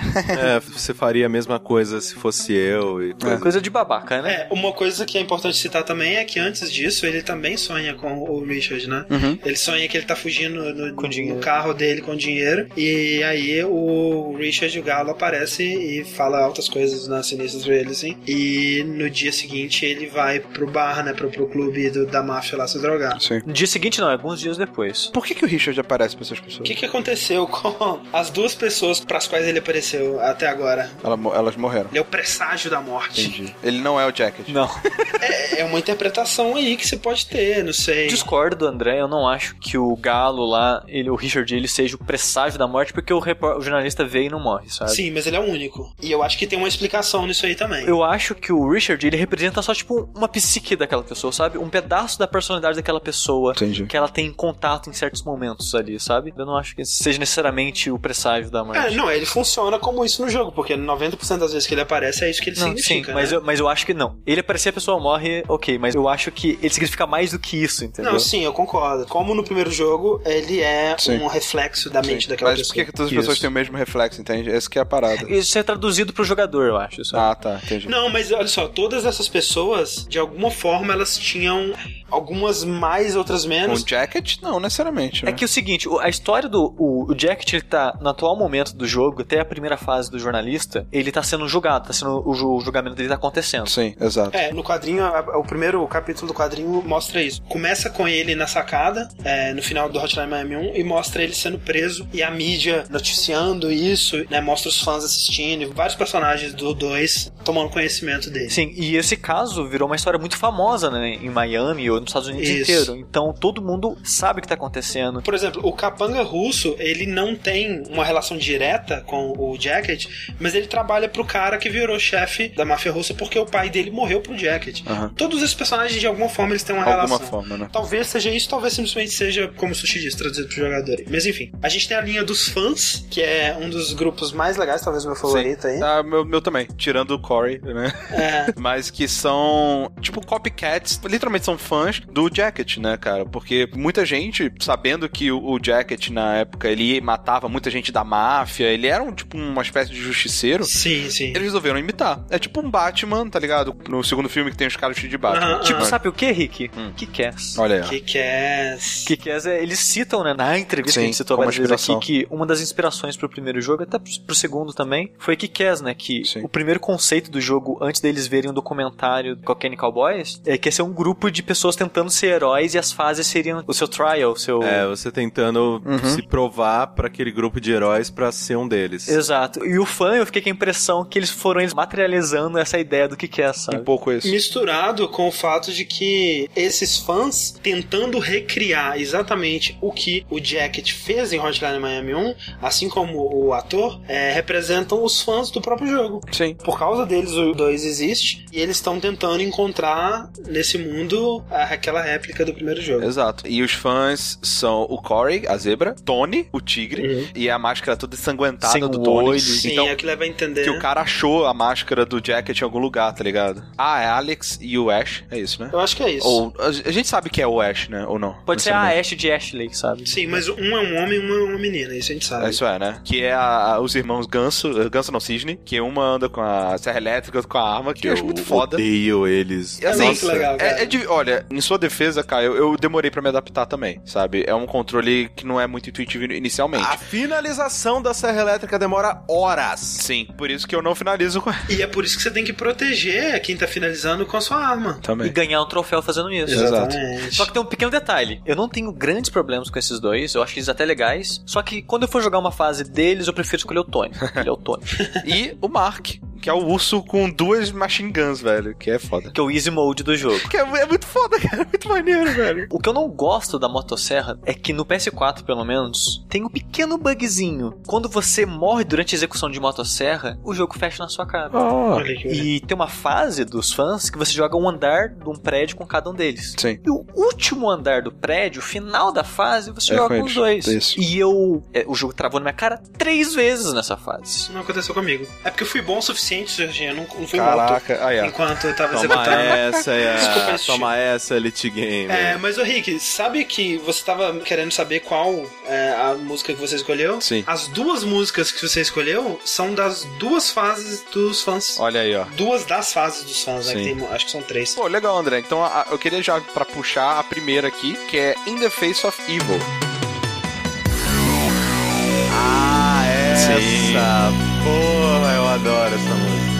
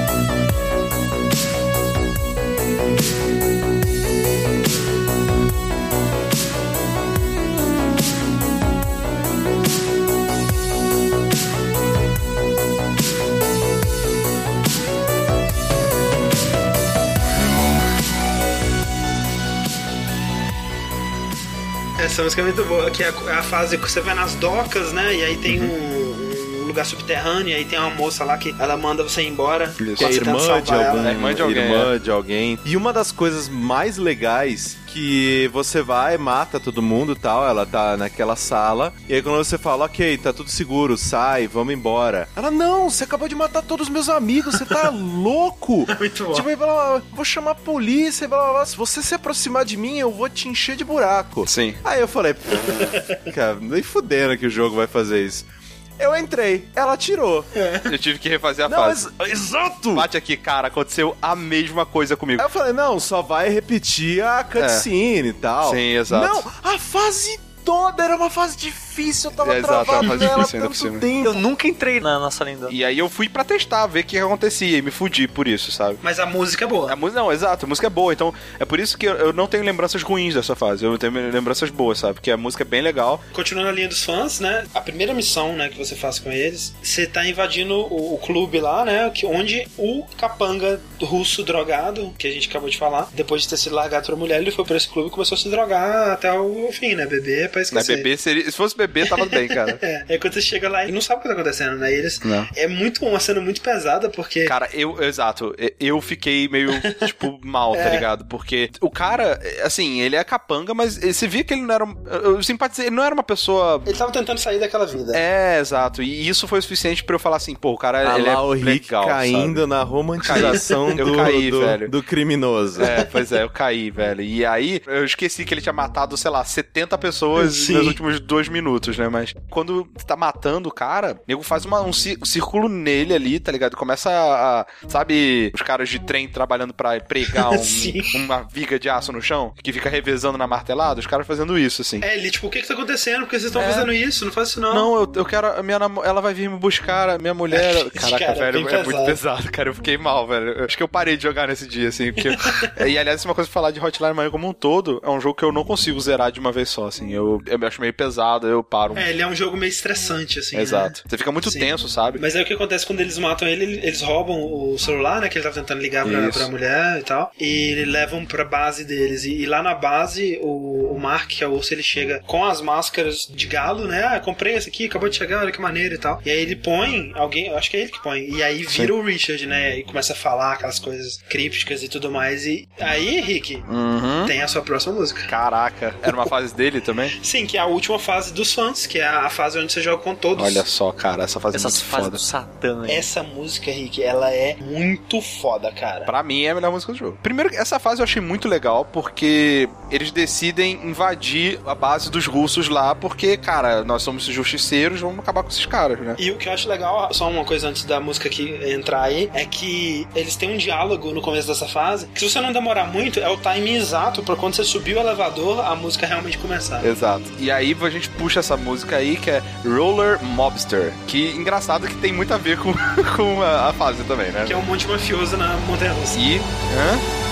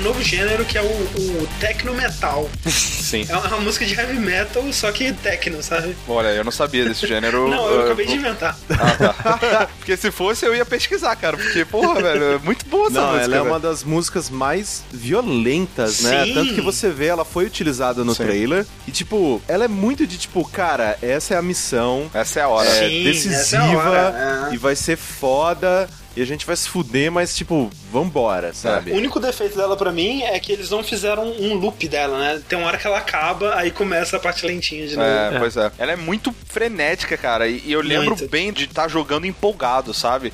É por isso que, ao contrário do sushi, cara, eu, cara, essa fase eu achei ela muito foda. Ela é Eu muito acho boa. ela excelente. Ela é muito excelente, boa. uma das minhas favoritas. É. Eu detesto essa música por causa da fase. Nossa, cara, eu adoro. E é uma série de fases que eles se dividem, né? Eles, eles falam, valeu, galera, vamos invadir. Pá, a gente se encontra no telhado. E eles se dividem dentro do do prédio. E você joga um pouquinho com cada um. Isso. A música é, né, não teria como se encaixar com uma fase melhor, porque é uma, a única fase que acontece isso, né? Que você joga com vários personagens na mesma missão, assim. Você vai acompanhando cada um, eles vão se comunicando por rádio, né? E aos poucos eles vão perdendo contato um com o outro. Exato. E aí você vê que alguma coisa de ruim tá acontecendo aqui. Eles vão morrendo um a um. Exatamente, vão morrendo um a um e quando você chega na última, né, que você tá jogando com os irmãos, eles chegam no telhado, não encontram ninguém, não conseguem falar com ninguém, e chega o líder dos russos Exato. lá e, e mata os dois. E, E acaba a missão do, e a linha dos fãs. Essa música me lembra muito o último álbum que eu citei do Perturbator, que é o Dangerous Day. E o Perturbator, ele é todo satanzinho, né? Ele é cheio de pentagrama invertido em tudo e não sei o que lá. Eu tava vendo todas as capas do álbum desse Captain Blood também tem uma cruz invertida, sabe? então eles têm esse negócio de techno metal aí do André, eles também são From Hell. Surreal. E aí nós temos a linha do detetive Manny Pardo, diga-se de passagem, baseado numa pessoa de verdade, de Miami, que era um policial que também, assim, por fora, né, era um serial killer. Por dentro era um policial, mas por fora era um serial killer. Exatamente. É, eu, eu acho ele o melhor personagem Eu do achei jogo. ele muito É, interessante eu acho que eu também. também. Eu gosto muito É, muito. fascinante, assim, você... Se ele, se ele não é o melhor, ele é o mais fodão. Cara, porque as fases dele, eu- não sei por que, que eu não tive essa impressão com os outros personagens, sabe? Talvez porque ele não esteja mascarado. Tem alguma coisa a ver com isso, sabe? Porque É, a impressão que eu tenho é que quando ele entra nas fases, tipo, caraca, velho, você tá enfrentando um exército sozinho, cara. Que porra, caralho, velho, isso é muito foda. Não, E tem também a ver com o depois, né? Que sempre chega a Uhum. polícia lá e fala, pô, chegamos agora, o que que tá acontecendo? Aí, não, já resolvi tudo, gente, vamos pra casa, pode ir. É tipo isso. Nossa, cara. Ele Nossa, sempre bizarro. chega na cena do crime, que merda, resolve isso aí, eu tenho que ir embora, que saco, dei minha vida, policial. Ele ia ser o bad cop da, né, do bad cop, good cop. Ele é o evil cop, né? Exato. E eu gosto muito dessa dicotomia do personagem que é, entre aspas, bom e o cara que ele tá perseguindo ao mesmo tempo. Exatamente, é muito legal. Eu acho genial quando isso acontece, sabe? E diversos filmes, muitas outras mídias, né? Muitas outras coisas utilizaram isso, né? Tipo, ah, assim, fui eu o tempo todo, mahaha. É meio que um Twitch Clube da Luta. assim. Exato, né? É. Tipo, é como se eu estivesse me perseguindo ao mesmo tempo. Então, se eu correr atrás do meu próprio rabo, eu nunca vou, vou me pegar. Então, tipo, eu tô sussa. É porque ele, além de investigar os assassinatos dos outros personagens do jogo, ele tá investigando também um serial killer que é o Miami Mutilator, né? Que sempre deixa as vítimas. Tipo, cada cena que ele vai, a vítima tá pior, né? E sempre é uma mensagem, tipo, ah, me capturem, corram atrás de mim. Aquele serial killer que quer atenção, né? É interessante porque ele é amigo do, do escritor, né? Que a gente vai falar ainda. E o escritor, ele tá tentando escrever um livro sobre o Jacket, né, sobre os eventos do primeiro jogo. Isso. E aí ele fica, não, tá, tudo bem, eu vou te ajudar.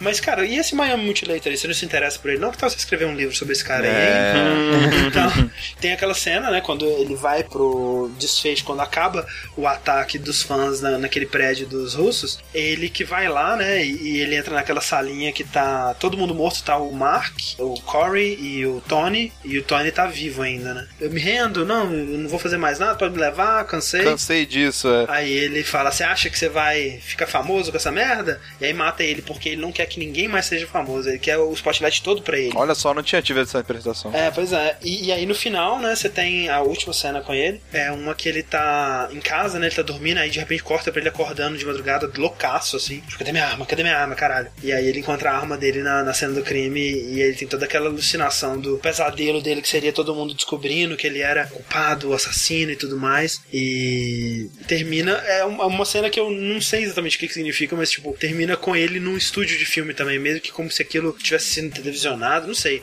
É uma cena muito esquisita, o sonho dele é muito bizarro. Ah, já talvez já sei, André. Ah. Porque como ele sonha em ser famoso, ele tava sonhando com um filme que ia fazer com a história dele. Olha aí, cara, pode ser. Ah, Pode ser, pode crer. É ótima interpretação. E aí nós temos o soldado, que é o favorito do Corraine. Nossa, velho. Cara, eu gostei das fases do Puta soldado. Que me pariu. Assim, eu gosto muito do setting. Eu acho bem bacana porque, né, ele vai lá no começo mesmo, né? Tipo, É. Hotline Miami Origins. É, que é antes do primeiro jogo até, né? É, e isso é uma das coisas mais legais do Hotline Miami 2, que eu gosto sim dessa distopia. Isso é muito legal, é. Uma realidade em que a Guerra Fria não acabou, ela só, né, continuou. Ela escalou, né? Esquentou um pouquinho. Exato. Guerra morna. Mas, mas se bem que essa guerra aconteceu durante a Guerra Fria ainda, né? Que foi 85. Então, só que ela deixou de ser fria, deixou de ser só Isso, o vou te sim. bater, vou. Olha lá, hein? Vou, meu, meu, meu pai é forte, hein?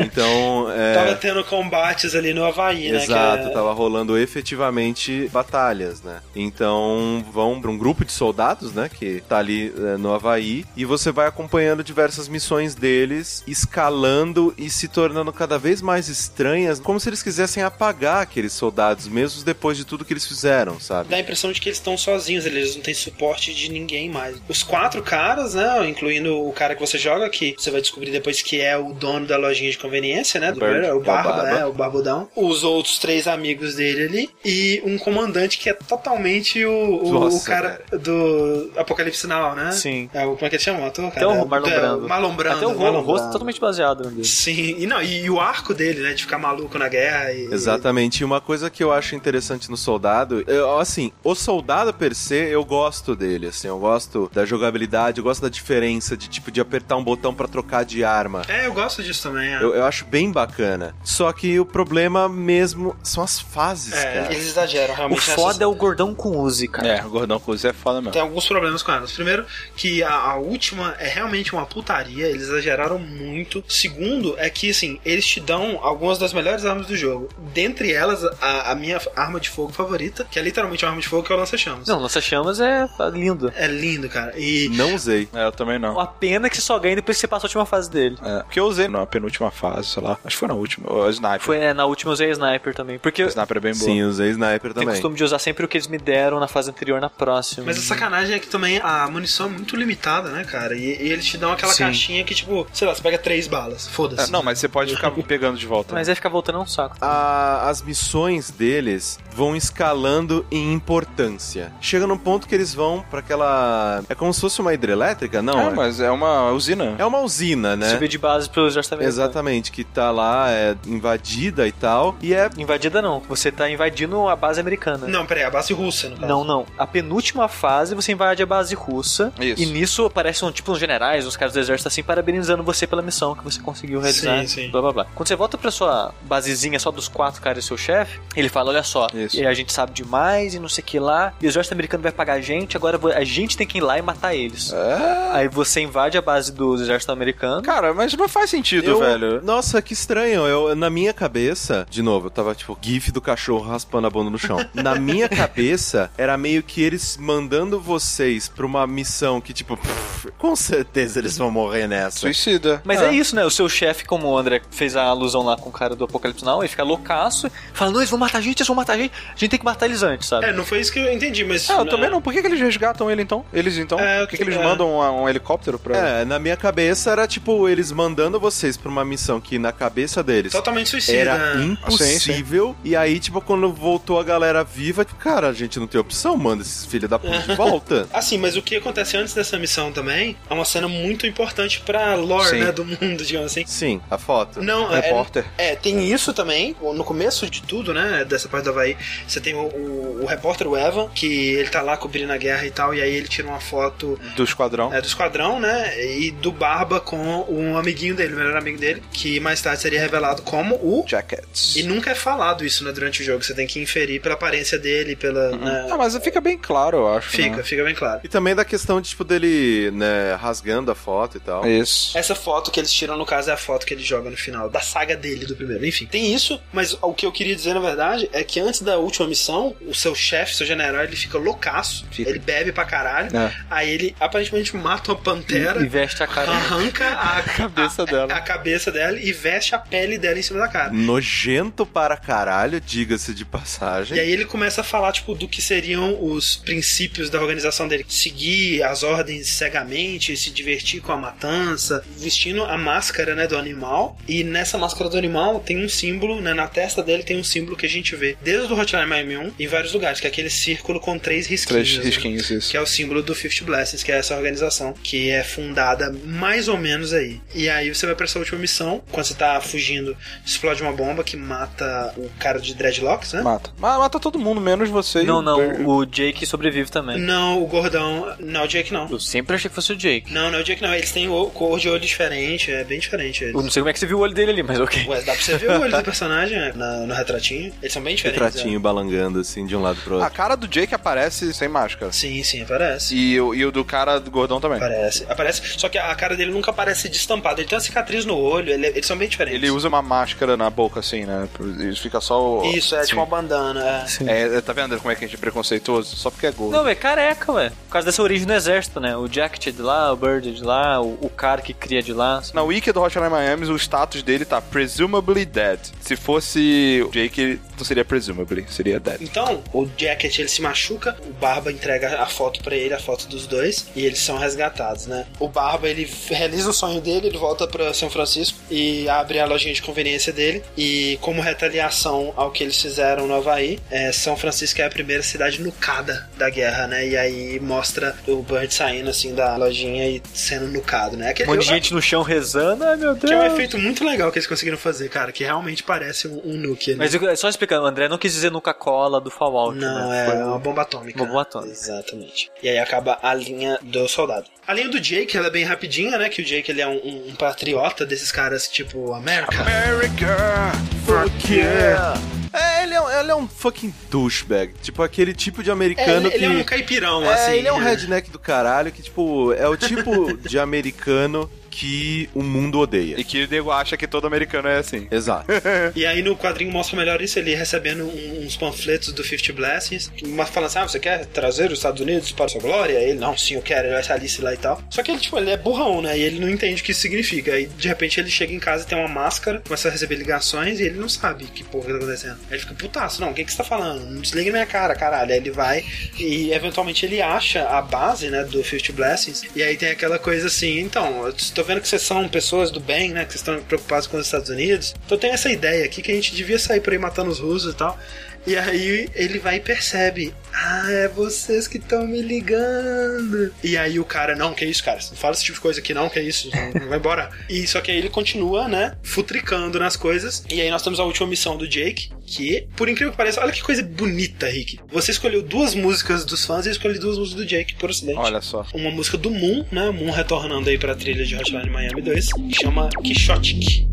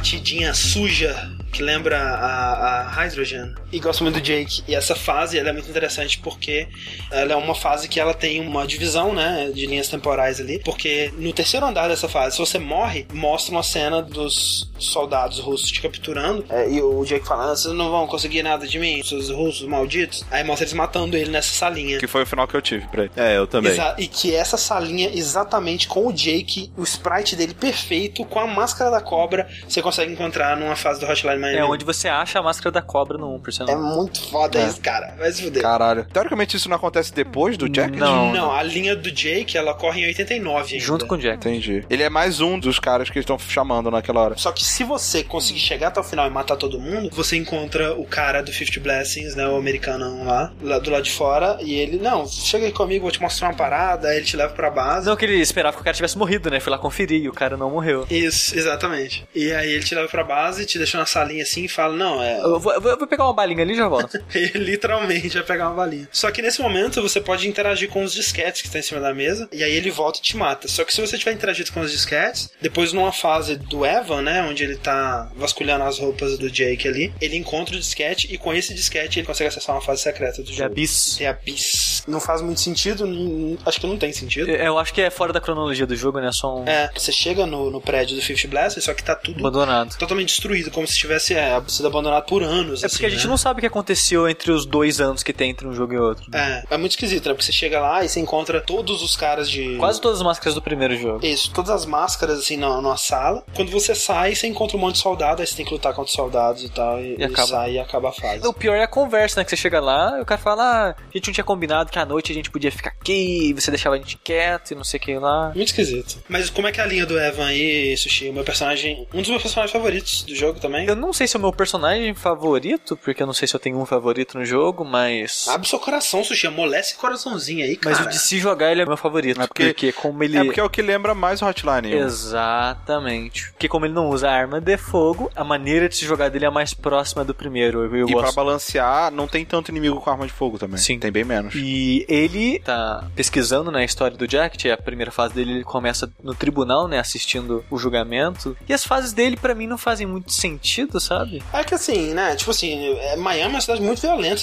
É. A primeira até faz sentido, porque o, ele tá querendo informação, né, e o, o amigo dele, policial, fala, não, faz o seguinte, vai nesse prédio aqui, ó. Esse cara vai ter informação pra você. Aí manda na base dos hosts, filho da puta. what the fuck? Isso que o cara fala, pô, seu amigo mandou você aqui?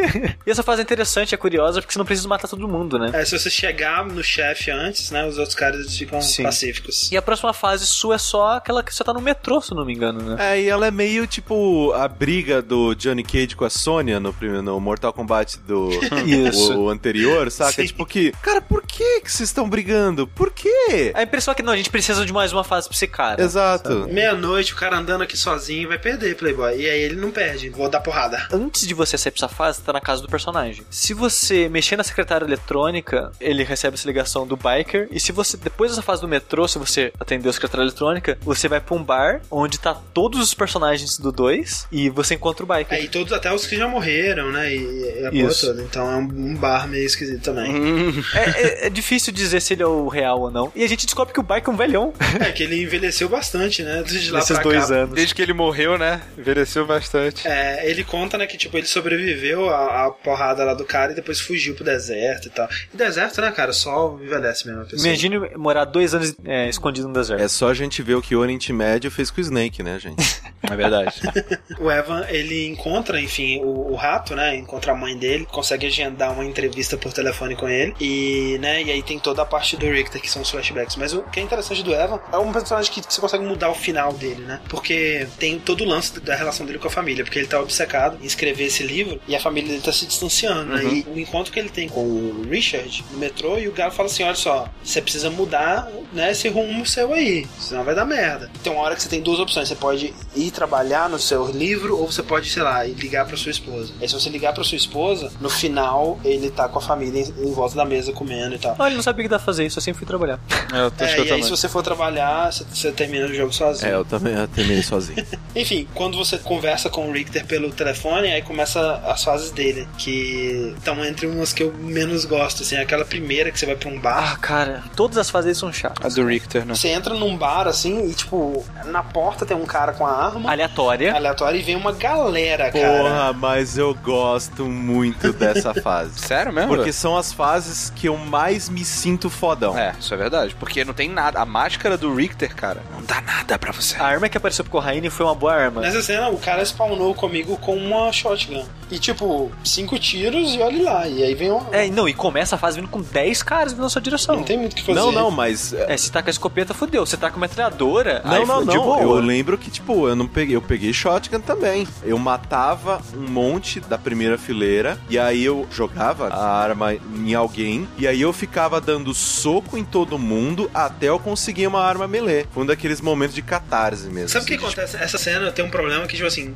vai vindo todo mundo pro mesmo lugar e vai empilhando todo mundo. Vai empilhando, empilhando. E a única coisa que você pode ter certeza quando você tentar pegar uma, uma arma que tá numa pilha é que você não vai pegar a arma que você quer, cara. Você vai pegar todas as armas, menos a que você quer. Sim. Esse comecinho dela eu acho muito frustrante, cara. Ele é um outro cara que começa a receber as ligações e aí ele começa a ignorar. Um certo dia, depois de ignorar muito tempo, o carro dele aparece queimado. E aí, preocupado, né, com a saúde da mãe dele e, né, com eles fazerem alguma coisa com a mãe dele, que é um, um velhinho doente, ele vai decidir cumprir o que eles mandam e aí ele começa a fazer as missões pro Fruit Blessings. E, e ele vai todo despreparado, né? E aí chega no ponto que ele recebe a missão de matar o Jacket, né, do Hotline Miami 1. Ele que mata a namorada dele e atira nele, mas não consegue matar. E aí ele vai preso. Canonicamente, né, no Hotline Miami 1 você encontra ele na cadeia, você pode matar, você pode poupar ele. Canonicamente, né, leva-se a acreditar que o Jacket Que ele poupa. poupa. E o Rick Taylor continua preso até que um dia tem uma rebelião na cadeia e você consegue escapar. Que é, essa também é uma fase um De pouco Satã, complicada. A rebelião na cadeia é muito difícil, cara. Eu, que medo que eu tenho dos malucos, velho. Dos malucão. Puta caralho, velho, que vem do nada correndo, te,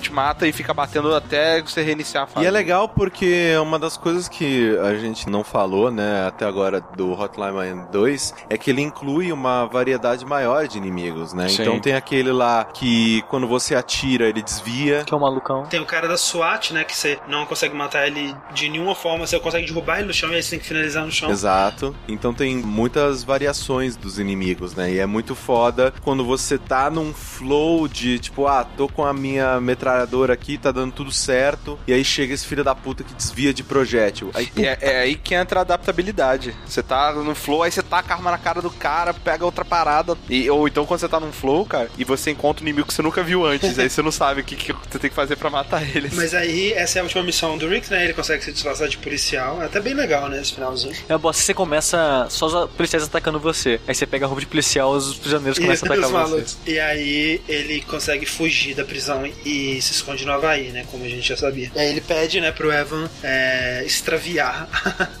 a mãe. Não, não é extraviar, caralho. Qual que é a palavra? É, manda, mandar, manda não, comprar é passagem. Extraditar. Extraditar a mãe dele para o Havaí. Extravia. tipo, ele mandou a mãe, dele, a mãe dele numa caixa e ela foi parar, sei lá, em Curitiba. Curitiba, sempre, sempre em Curitiba. Sempre vai parar em Curitiba. E aí, por último, a gente tem a linha do filho, né? Que é o filho da puta, mentira, do Também. mafioso que você mata, né? O cara das panteras lá que você mata no E final. que é o cara mais pilha errada ever, assim, sabe? errada. Caraca, Muito velho, ele, ele tá sempre cheirado, velho. Ele tá sempre o olho aberto, assim, cara, abrindo a boca e É fechando. aquele cara assim. que tá mastigando a própria língua, tá ligado? É isso, exato. É muita Cara. fetamina nas paradas dele, ele fica arranjando o dente. Mas eu gosto muito dele, cara, porque ele tem dois acessórios, né? Um que é o soco inglês e o outro que é a espadinha, né? Sim. Que ele se transforma ou no Tony ou num cara com a katana, que é muito maneiro Sim. que ele rola também. Cara, eu posso confessar uma coisa? Pode A confessar. katana me desapontou tanto, cara. Sério, O que, que você esperava fazer com ela? Não, eu achei que ela ia ser muito foda, que ia ser a, a arma melee mais foda do Ah, jogo. mas ela é sabe? maneira. Tipo. É, só que ela acaba sendo só mais uma, né? Não, e ela é muito lenta. a- a- eu Ah, acho legal. o hitbox dela não é legal, não funciona O bem. negócio é que tipo, ela é mais longa. eu Mas, sei, não- mas sabe o que não é, sabe? Ele é Tipo, meio. Ele, ele usa ela meio Battle Sai, né? É. Tipo, que ele sempre saca ela. Isso, né? então, tipo, Ah, eu a muito animação maneiro. é muito longa. O problema, Rick, é que essa fase dele é uma merda. A primeira fase do. Apesar de ter uma música excelente, que é Sexualizer. Olha, Sexualizer. Sexualizer É, acho que sim. Olha só, how convenient. Como se você tivesse planejado.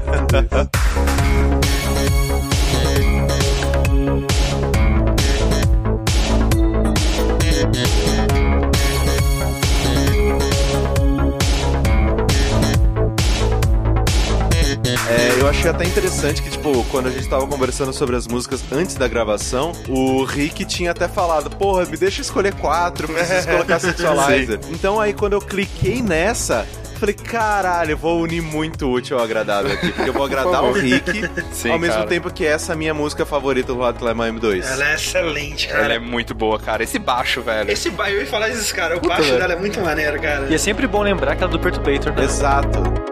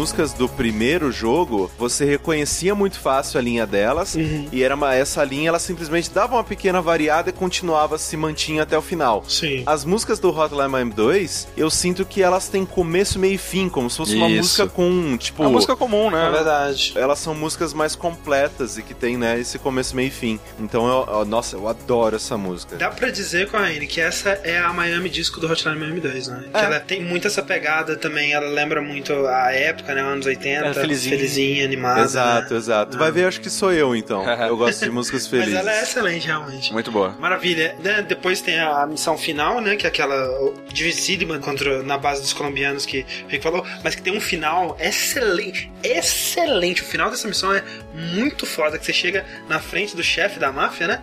Aí fala, você tá acabado, seu filho da puta, e ele chega cheio de soldados assim em volta de você. Não, você que tá acabado. Ah, é? 3, 2, 1. Aí, tipo, abre a janela assim, tipo. Só faltou ele falar, você já tá morto. You are already dead. Aí vem, tipo, caraca, pelas regras do jogo eles teriam que ter se matado, né? Que um atirou no, no lado do outro. Exato. Eu, eu falei a mesma coisa quando eu tava Né? jogando. My bullet will go on. Depois disso, né, eles derrotam os colombianos, enfim, acabou, conseguimos nosso objetivo, somos os deuses dessa cidade. Consegui honrar o meu pai. Exceto pelo fato de que na missão do banco ele vê o pai, né, tipo, na cadeira de rodas, assim, fala que vai dar merda, aí ele vê o... o- Na verdade, viu o, o pai de pé, o velho na cadeira de roda. Isso, exato, exato. E aí consegue, né, nova base, fantástico. Aí ele vai comemorar, né? Mas antes disso ele liga pro capanguinha dele e tal. Mal sabia ele que o celular dele estava com os fãs, né? Exato. E aí, nesse momento, ele começa a, a abusar das drogas. É legal que você que tem que ir lá e Apertar o botãozinho de Dorgas. E aí rola uma bad trip muito foda, cara. Muito foda. Eu- um dia eu vou experimentar isso pra ter uma bad trip dessa. ah, não! Não muito queira. Bad Trip, cara. o que é cara. muito maneiro. Os capanguinhos dele começam a chegar e começam a gesticular assim, loucaço. Ô, André, é, depois eu vou te passar o número. Beleza. Tem uma parte que é muito foda que aparece um cara é partido pela metade com o intestino, aí ele começa a deslizar pela fase, assim, cara. É muito maneiro. E aquela parte que aparece a cara dele, aí ele abre a boca e começa a sugar ele próprio pra dentro da avatar. É muito doido essa, mesmo, essa fase é realmente muito boa. Melhor fase do jogo, cara. É uma das melhores fases do jogo, de fato. E aí, o que acontece? Você tá loucaço lá, e aí você enfrenta. Caralho, um urso, né? Aí você derrota o urso. Nossa, que curioso. Aí tem umas janelas assim, né? Que começa a passar uma zebra de fogo assim. A cena voando, mega ágil, né? Coisa, como se estivesse rolando pra desviar dos tiros.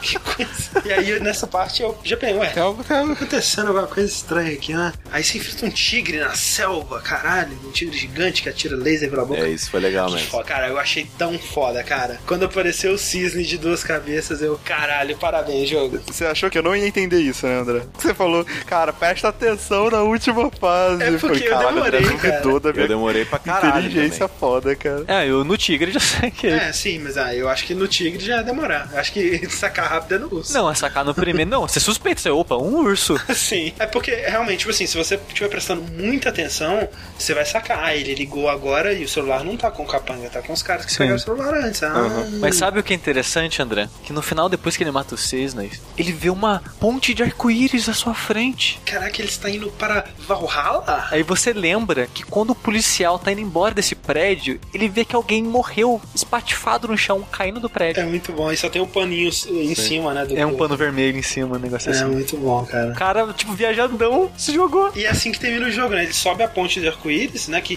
tá saindo do prédio assim, e aí começa os créditos. Cara, lembra que o, o pessoal, os desenvolvedores falaram, cara, esse vai ser o último jogo. Vai ser a conclusão bombástica. É The Explosive Conclusion. Ah, tá. Explosive Conclusion. É meio que tipo o que o Kojima devia ter feito, tá ligado? Ah, é? Eu vou ter que fazer outro Metal Gear? Vamos ver Então, vamos aqui. ver, deixa vamos eu ver. O que acontece é que explode. Guerra, né, cara? Ela culmina, na verdade, na guerra quente, que é a guerra nuclear. Muito quente, quente pra Quente caralho. Muito Demais, quente, né? quente a ponto de ter bombas atômicas explodindo os Estados Unidos inteiro. né? Mostra o Richter, né, no- com a mãe dele no Havaí, mostra na televisão, tipo, ah, o presidente dos Estados Unidos e o presidente da Rússia foram assassinados, né, e tal. O, Richard aparece, né, e- pela última vez, assim, pro Richter, só que ele num tom mais tranquilo, assim, tipo, cara, acabou, né, não tem nada que você pode fazer e tal. Começa a tocar a música do fim de ano da Globo.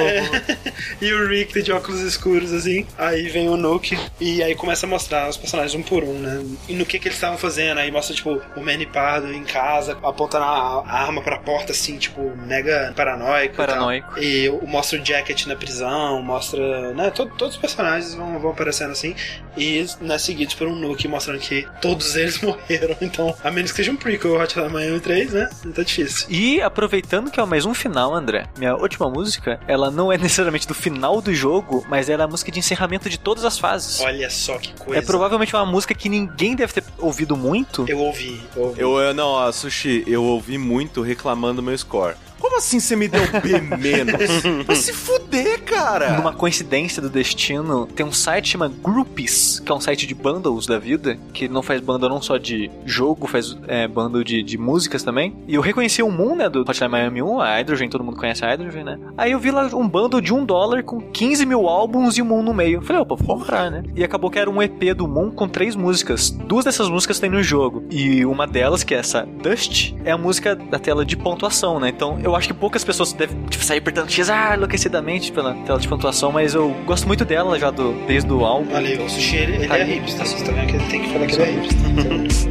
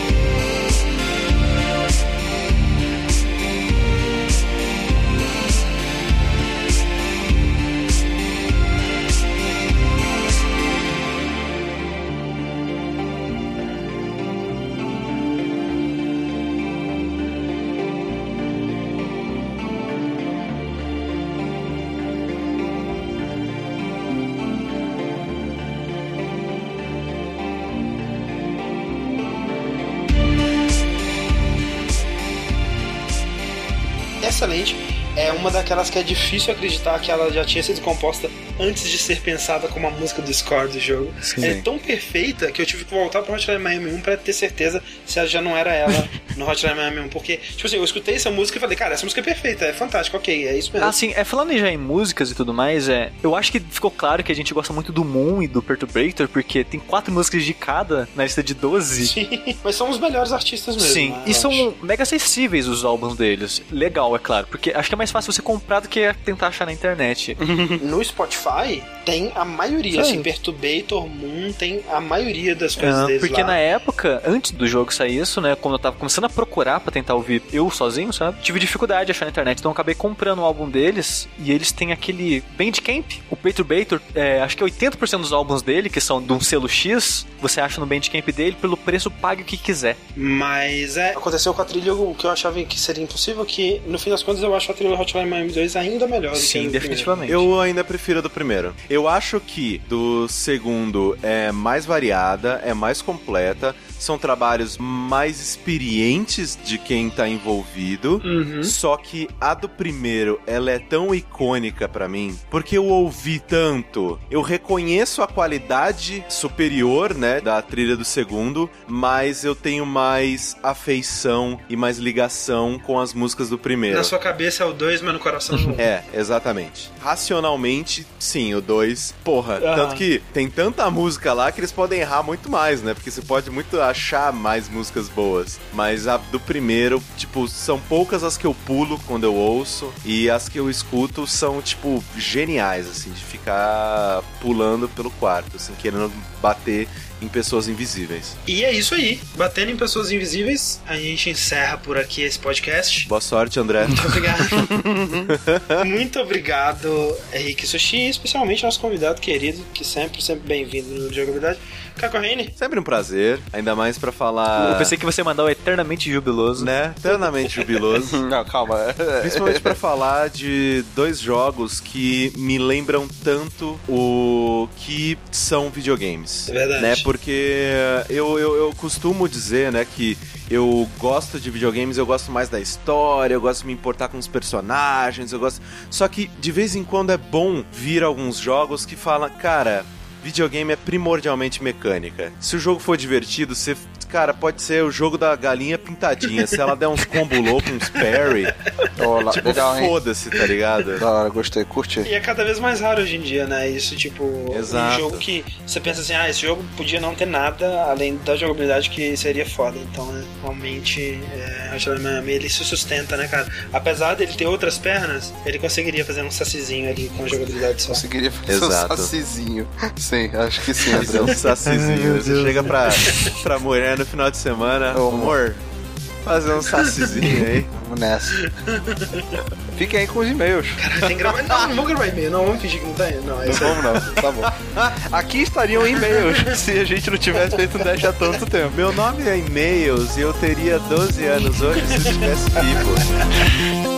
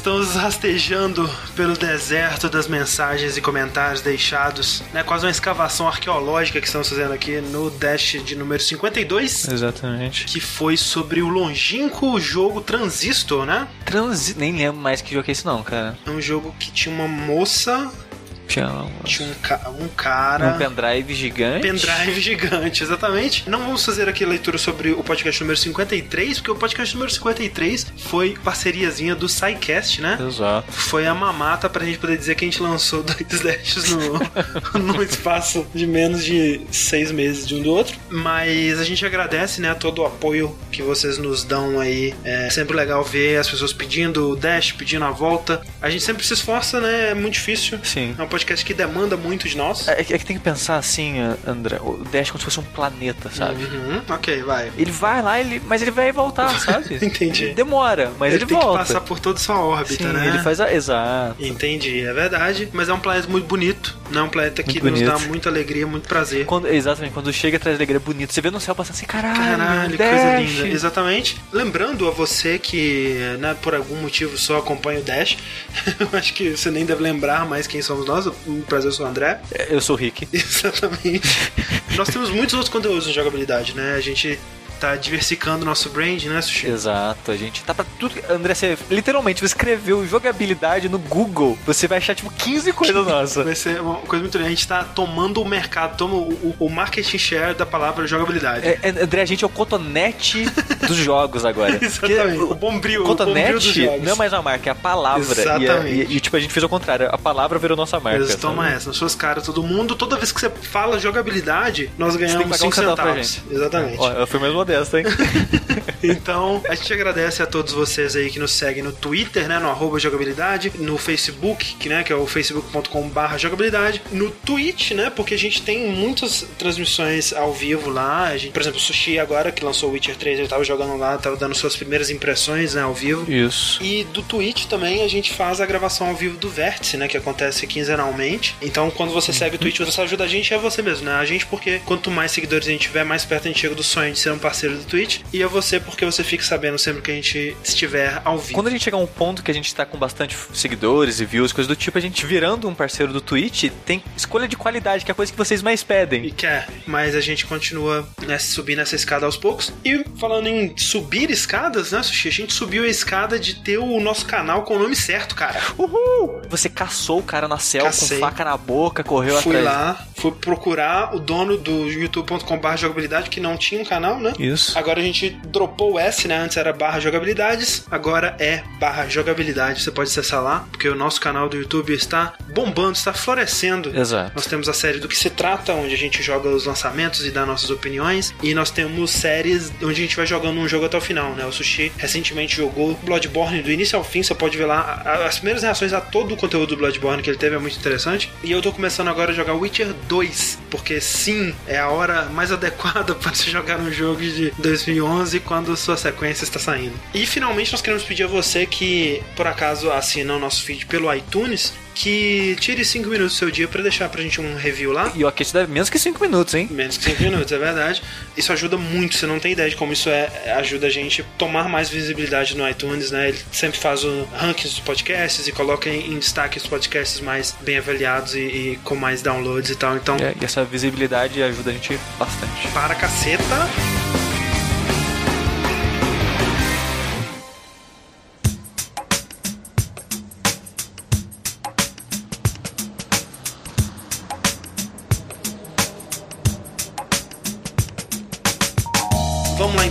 Nome que damos à sessão, que é a leitura de e-mails e comentários, né, Sushi? Então a gente vai ler o comentário aqui do vídeo do YouTube do Zezinho da Mangueira. Zezinho da Mangueira. Falou qual comentário a gente lê. Mentira, Sushi. Olha só, a gente tem que falar do Gabriel.psd, Isso. que fez um vídeo sensacional da nossa cantoria, né? É, aplicou a nossa cantoria ali no trailer de Transistor. Eu peço desculpa novamente. Eu, eu pedi no Twitter quando saiu o episódio e eu peço desculpa aqui de novo pra todo mundo que ouviram poucos segundos da minha voz que o André teve o bom senso de colocar o mínimo possível. É, eu tentei salvar o que, o que eu pude ali, mas eu sempre peço pro Sushi cantar, porque ele tem que deixar a marca dele, né, na música. Não, você pede pra eu cantar, André, exatamente pelo ridículo.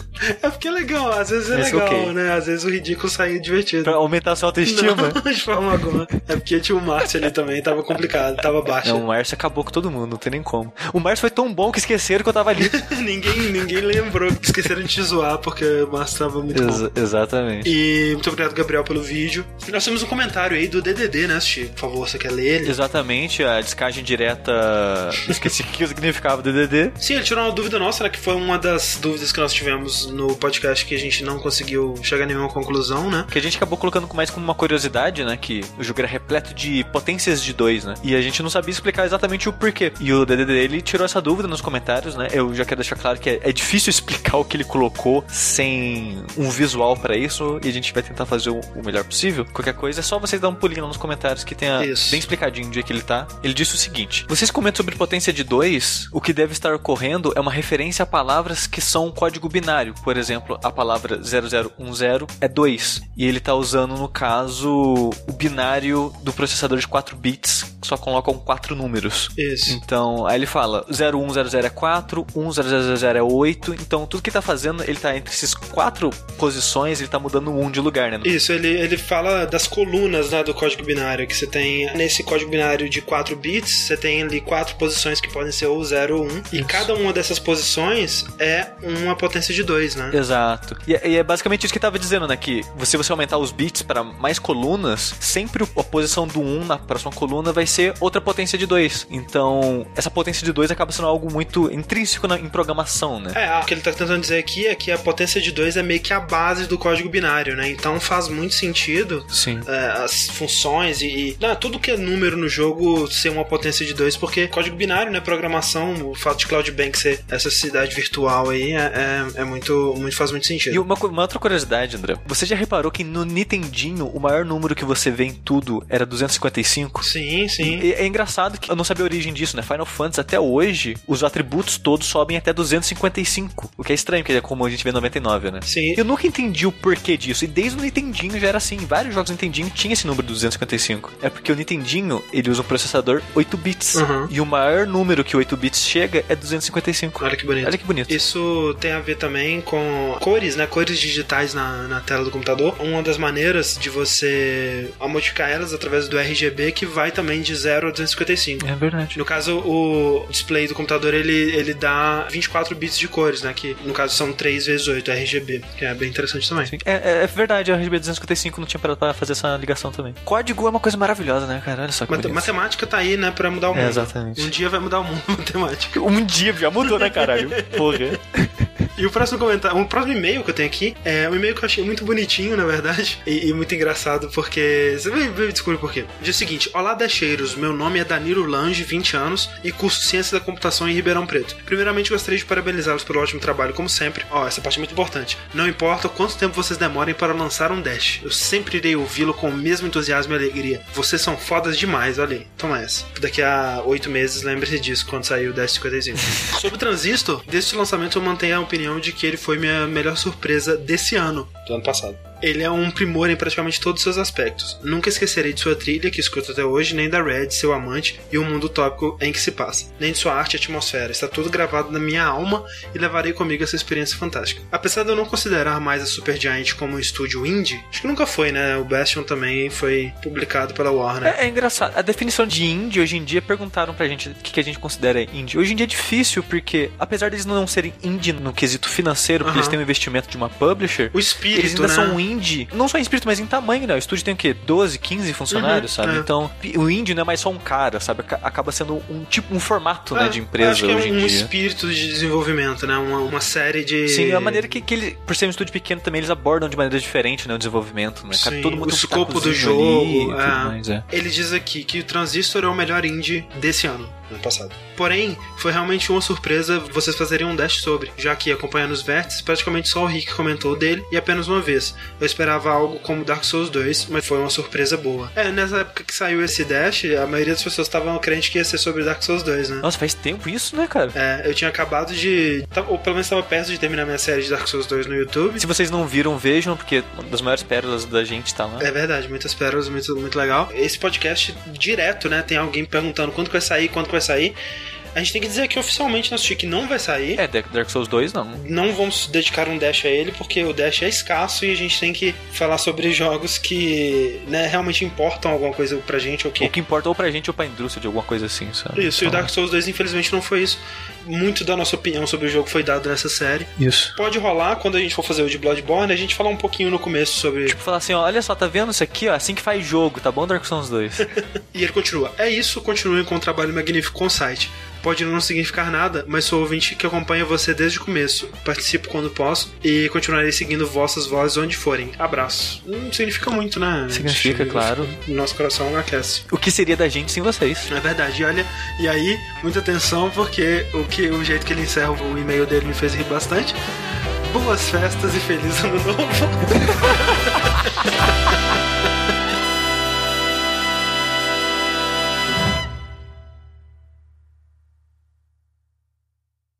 O Vértice ainda não passou o Dash, hein? É bom lembrar. Olha aí, disso. nas suas caras. Mas daqui a pouquinho. Daqui a pouquinho. É, mas eu, eu digo que essa abertura é bem melhor.